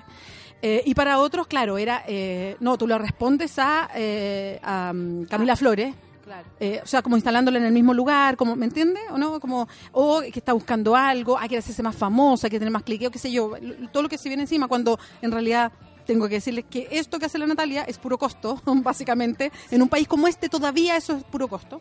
Entonces, eh, es súper interesante leer también eso, de cómo lo instalan los medios de comunicación. Y por eso yo hoy día quería Me gusta que lo hablís porque la gente en general abre su mirada frente a los medios de comunicación. po. Es que Porque estamos es justo, estamos juntos, Sí. justo en este momento donde está todo como, como que todo es manoseable, como que tú de verdad no estás diciendo la verdad, porque según lo que yo opino, tú no dices la verdad, y fin.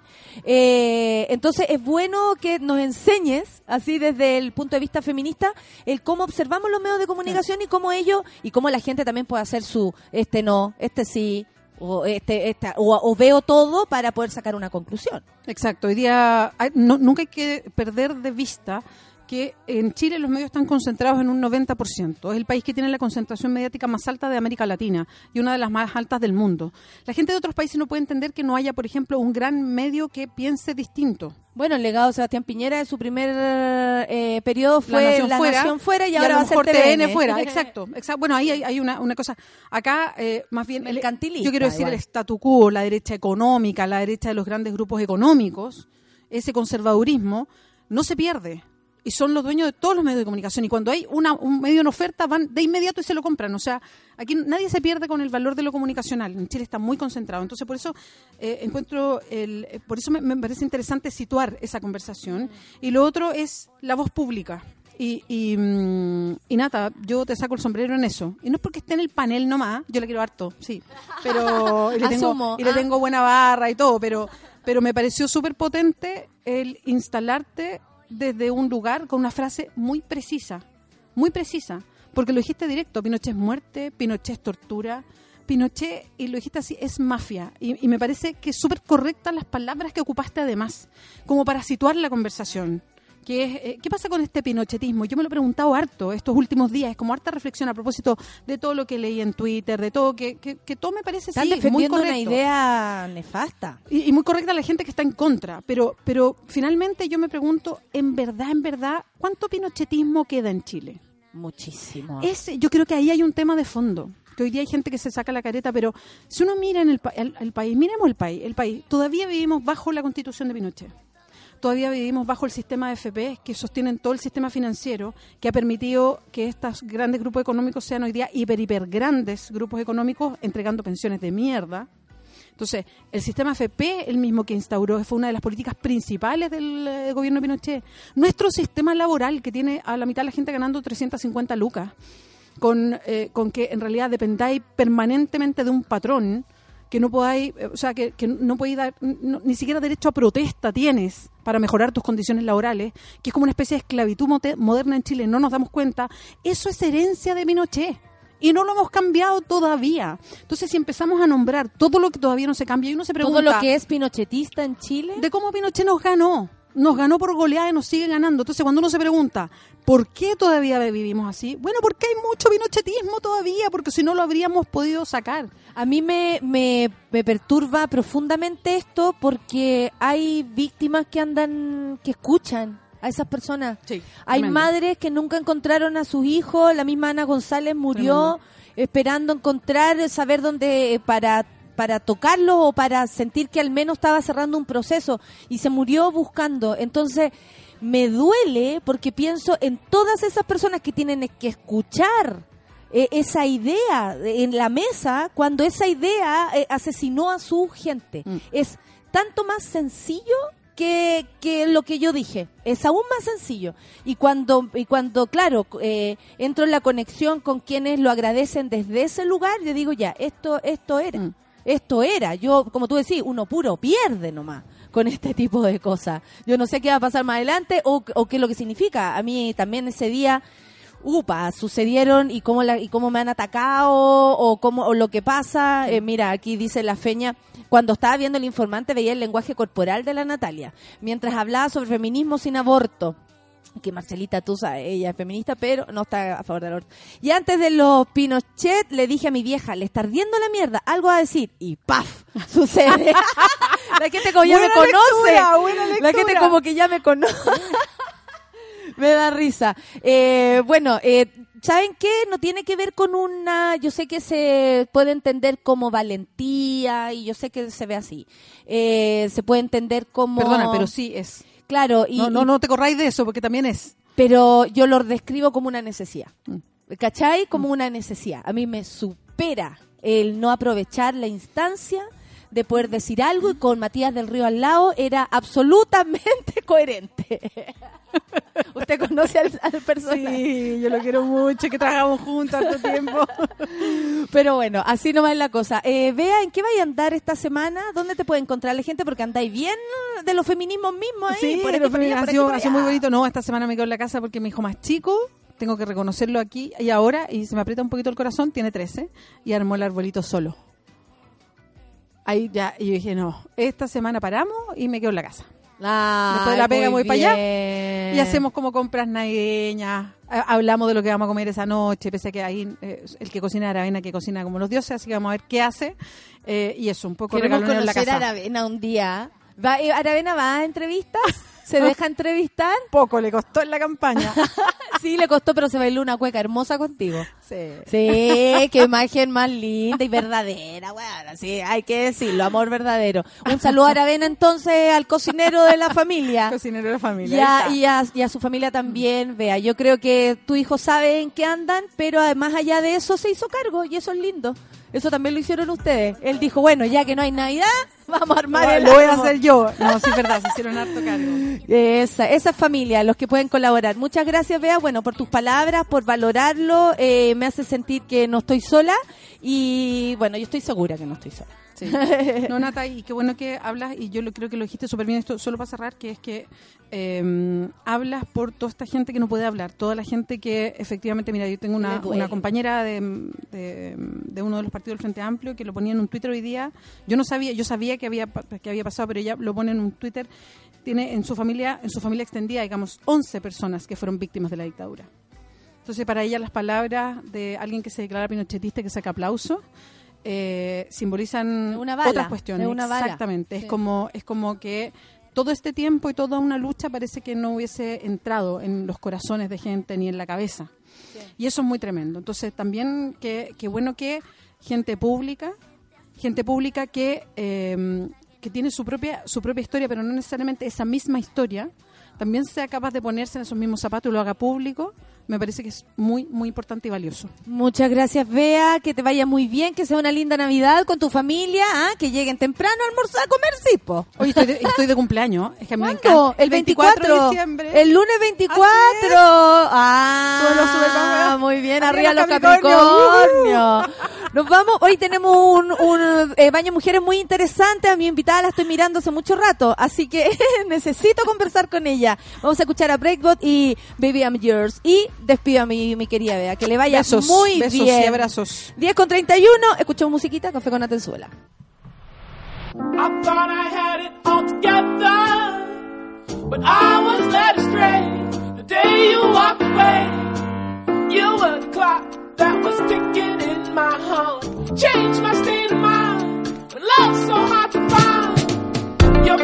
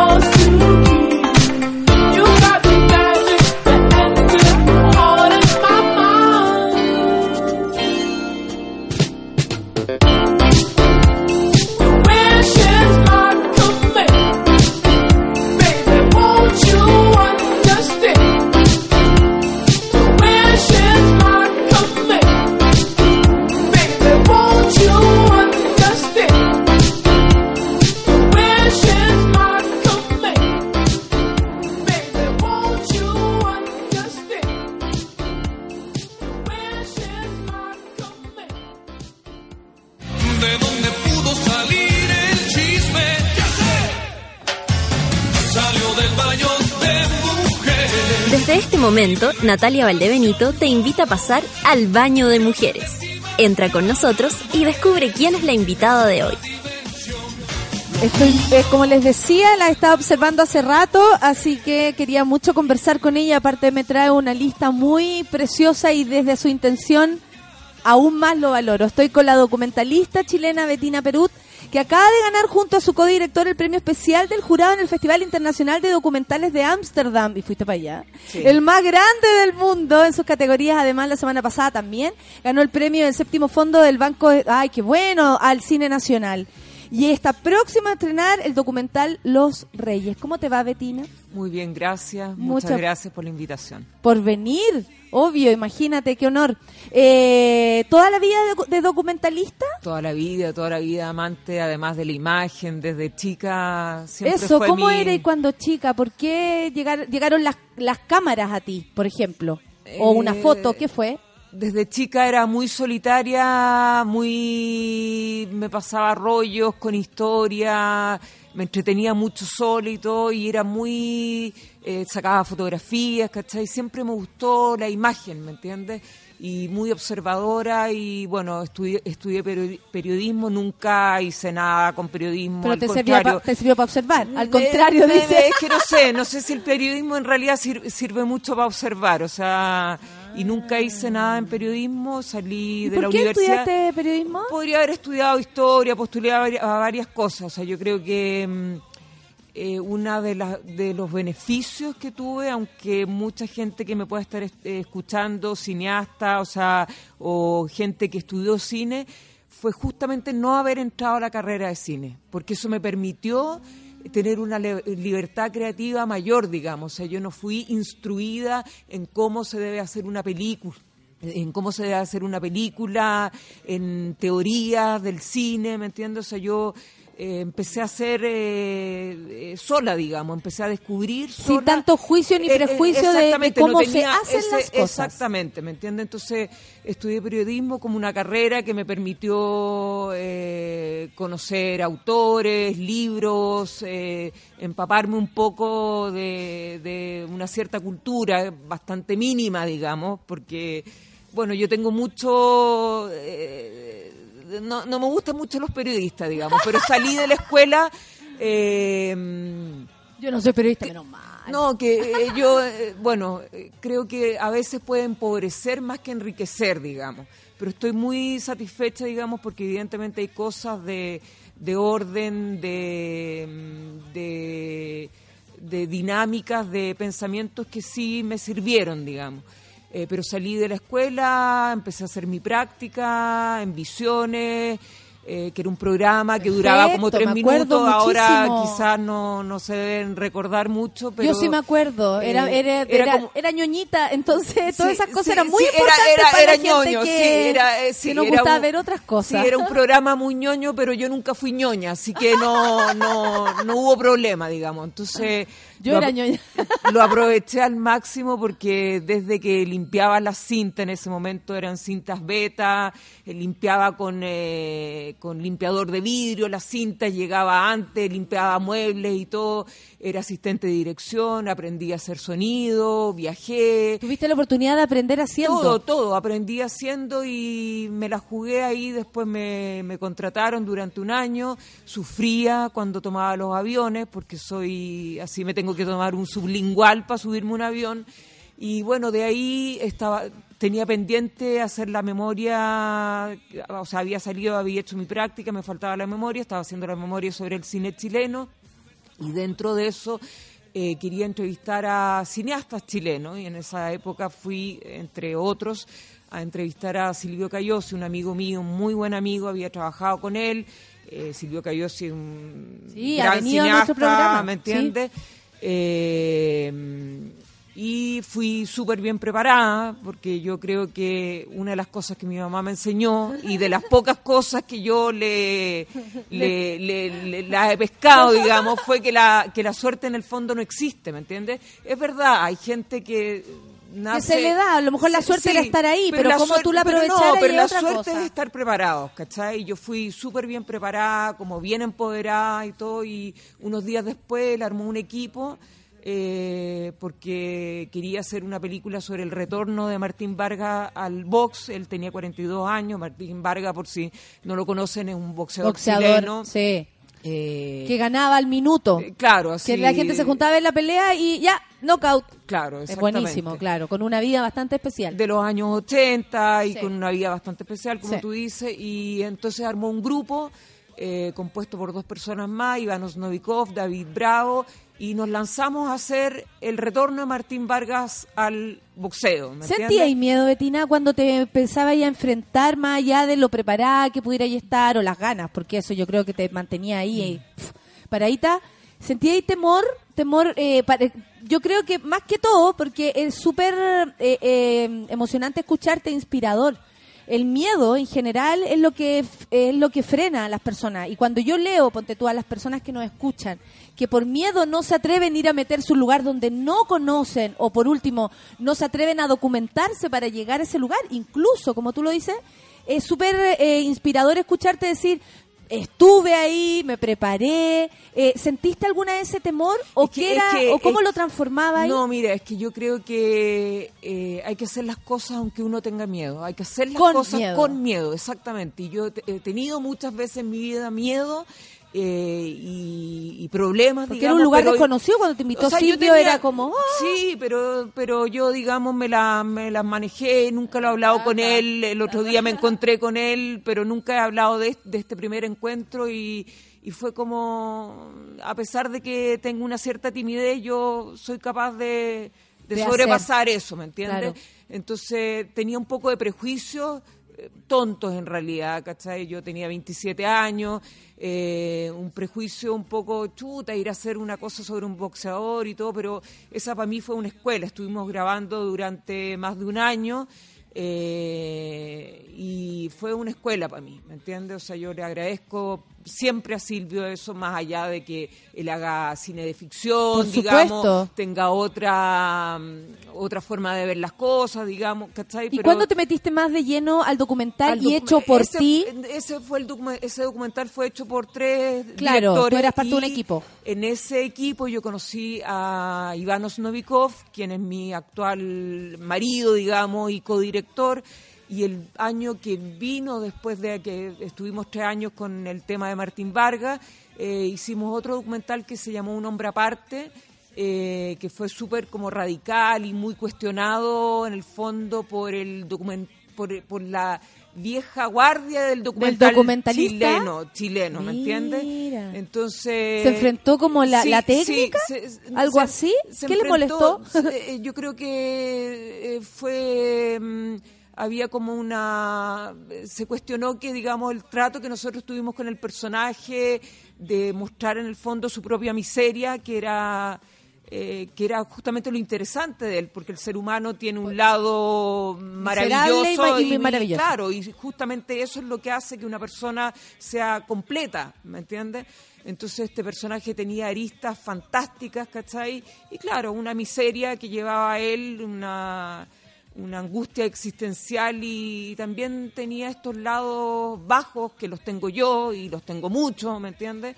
Entonces se cuestionó un poco la moralidad eh, que, que- que habíamos como tenido, por así decirlo. Y eso fue parte de, de lo mismo, o sea, como de, no, la crítica no, más de- especializada. de- no, no de la crítica, no, la crítica más especializada fue, al- se alabó la película, ¿cachai? Yo creo que sin dármelas de nada, o sea, evidentemente un hombre aparte marcó un hito en el cine del documental chileno y, y, eh, en ese minuto las nuevas generaciones, o sea, fue... Fue un- un cambio de orden ahí sí, importante. Sí, lo puedo decir con con responsabilidad. Y con el ¿me tiempo también, con la distancia Y con en el la tiempo. distancia, sí. Y, y ahí empezamos a trabajar con Iván. Bueno, no, no. eh, hicimos otras películas, El astuto Moro Pinochet, Contra la moneda de los cerdos. Después Eso, fuimos- eso te iba, Esa- te iba a esa- preguntar. Cuando Ahora, murió Pinochet, sí, registraron todo lo que pasó ese día y después no, se no, no, no, no. ¿Cómo fue Esa eso? Es, esa es la muerte de Pinochet que fue mucho posterior. Perfecto. ¿Qué habías hecho antes con la temática? No, el, astuto Moro Pinochet contra la moneda de los cerdos, que fue eh, efectivamente para los 30 años, la conmemoración de los 30 años del golpe militar. Entonces nosotros eh, fuimos a colegios, universidades y hicimos puestas en escenas eh, con niños pequeños y también con grandes, eh, pero a través del imaginario los niños, ¿me entiendes? O sea, íbamos a los colegios y no, no contábamos, oigan niños, eh, hagan una representación de un personaje que se llamó Pinochet, otro Allende, y que Allende fue de esta manera y Pinochet era de esta otra manera. Entonces los niños se sintieron libres de representar, a veces consideraban que eran primos entre Allende y Pinochet, ¿me entiendes? Eh, y algunos querían ser Pinochet y eran bien malos y torturaban con electricidad. Qué fuerte ver eso fuerte, en la representación. Claro, es una eh, representación del imaginario de las nuevas generaciones. eh, Y eso, espérate, Sí, Betina, ¿se te ocurrió dime. a ti?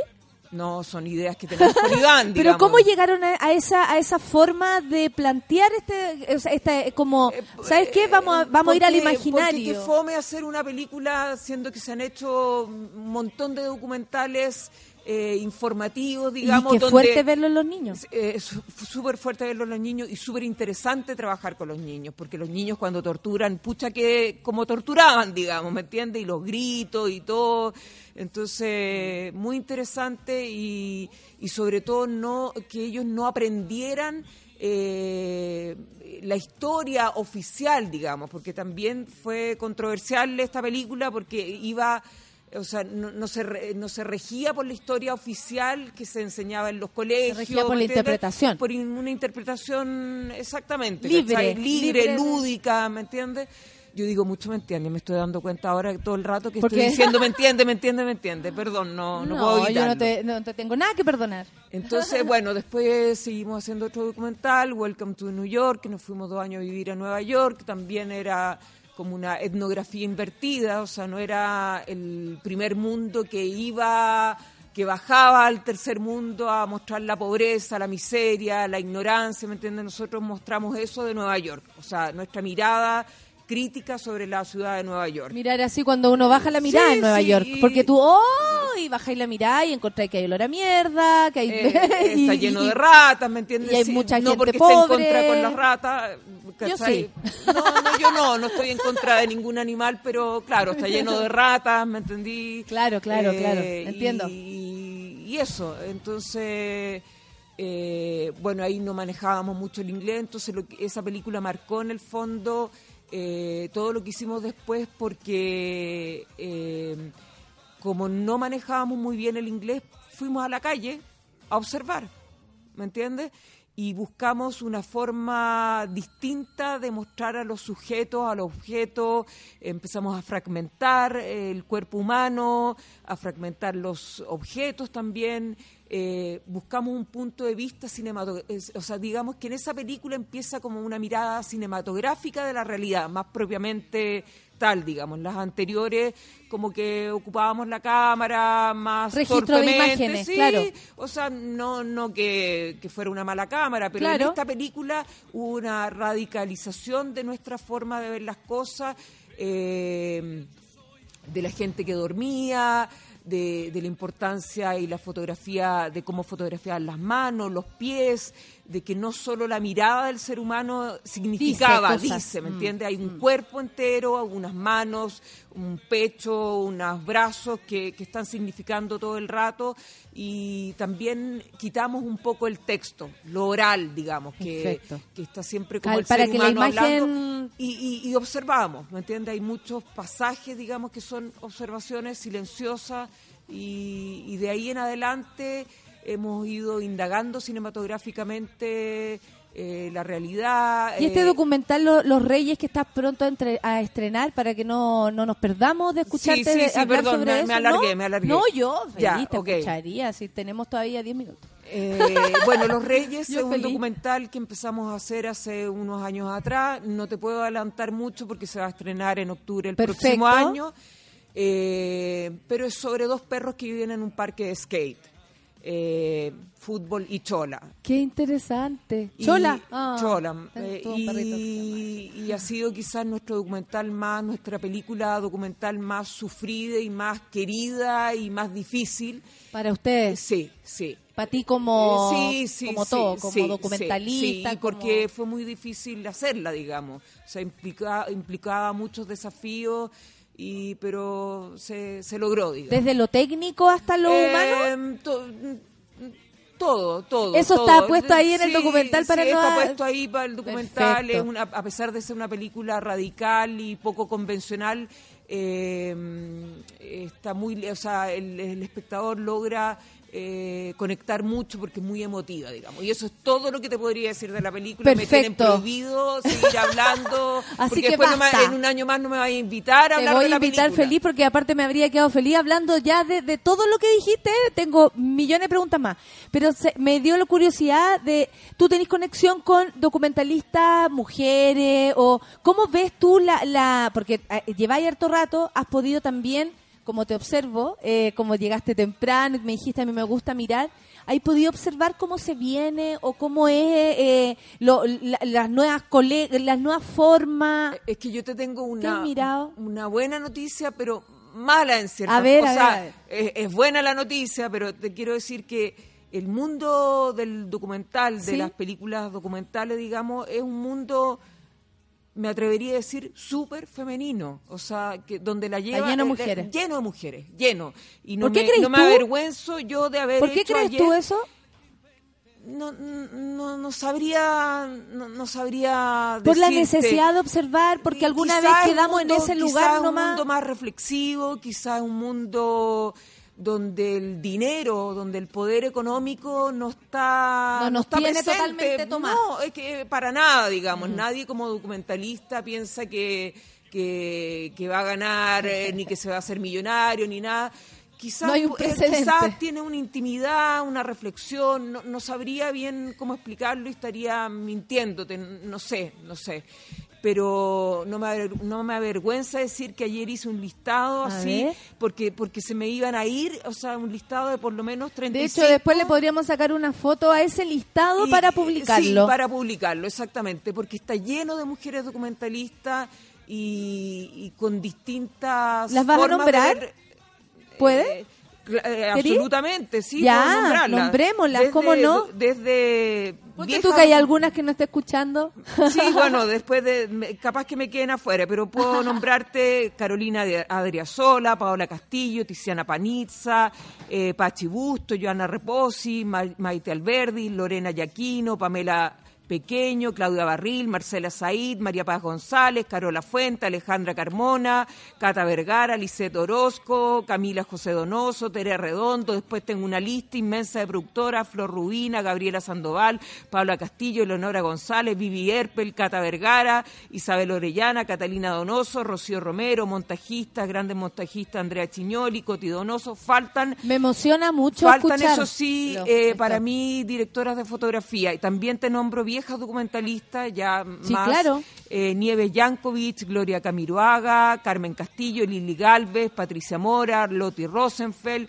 O sea, está lleno de documentalistas con distintos estilos, eh, de menor perfil, de, eh, o sea, de todo. Sí, o sea, sí. y Trabajando. excelente y documentalistas que nadie le va con cuentos, o sea, o sea, eh, me, me entendí, o sea, te pegan una pata en la raja si, si les vaya a contradecir o, o sea, O aquí, les va a decir, aquí "Mira, problemas, mujer, te vengo a decir no, cómo se aquí hace problemas esto". con, con hombres y todo no, no existen. Yo creo que son súper partner, eh, partner entre ellas y con sus colegas masculinos.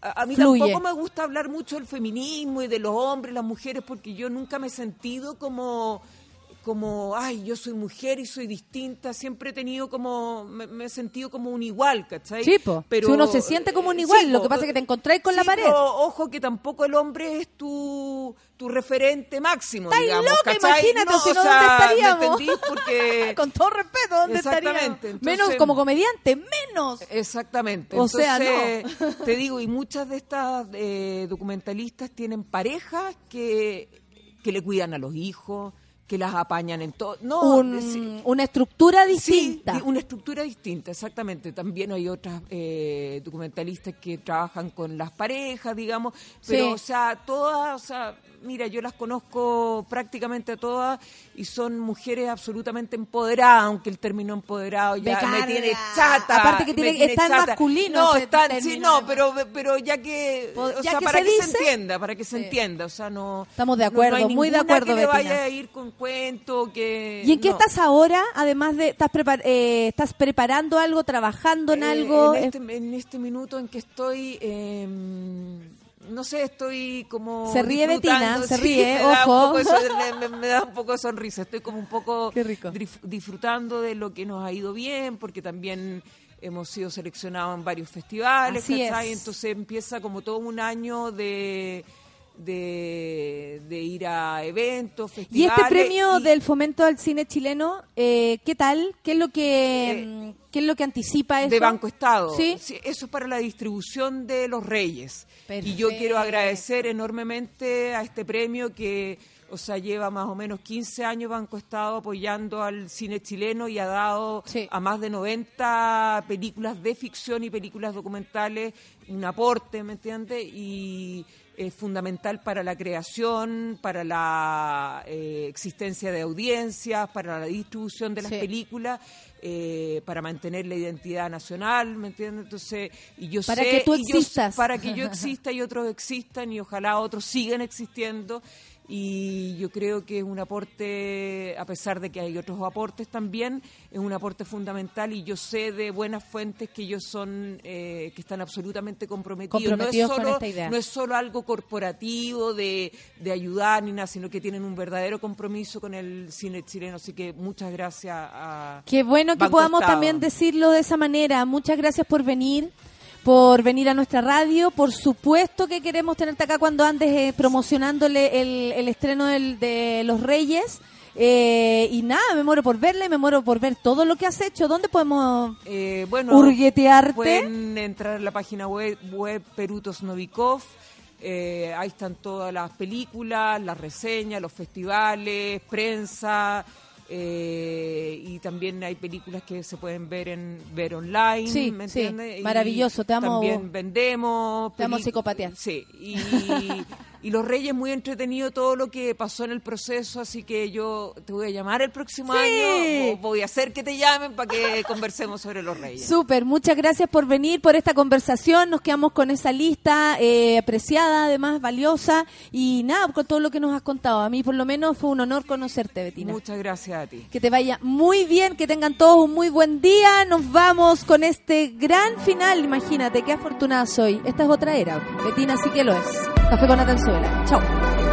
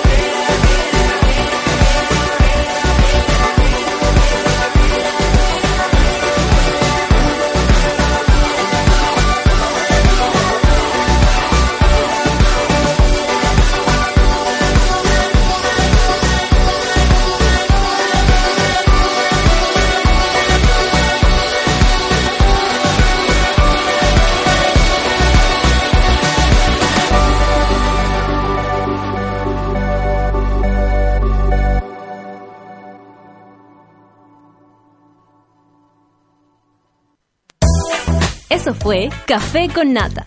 Gracias por ser parte de esta comunidad y hacer de Mordor un lugar más apacible. Natalia Valdebenito te espera de lunes a viernes a partir de las 9 de la mañana en el matinal más pitiado de Chile. Solo en Sube la Radio y en otra sintonía. Café con Nata fue presentado por Clínica Cela, tratamientos de estética láser.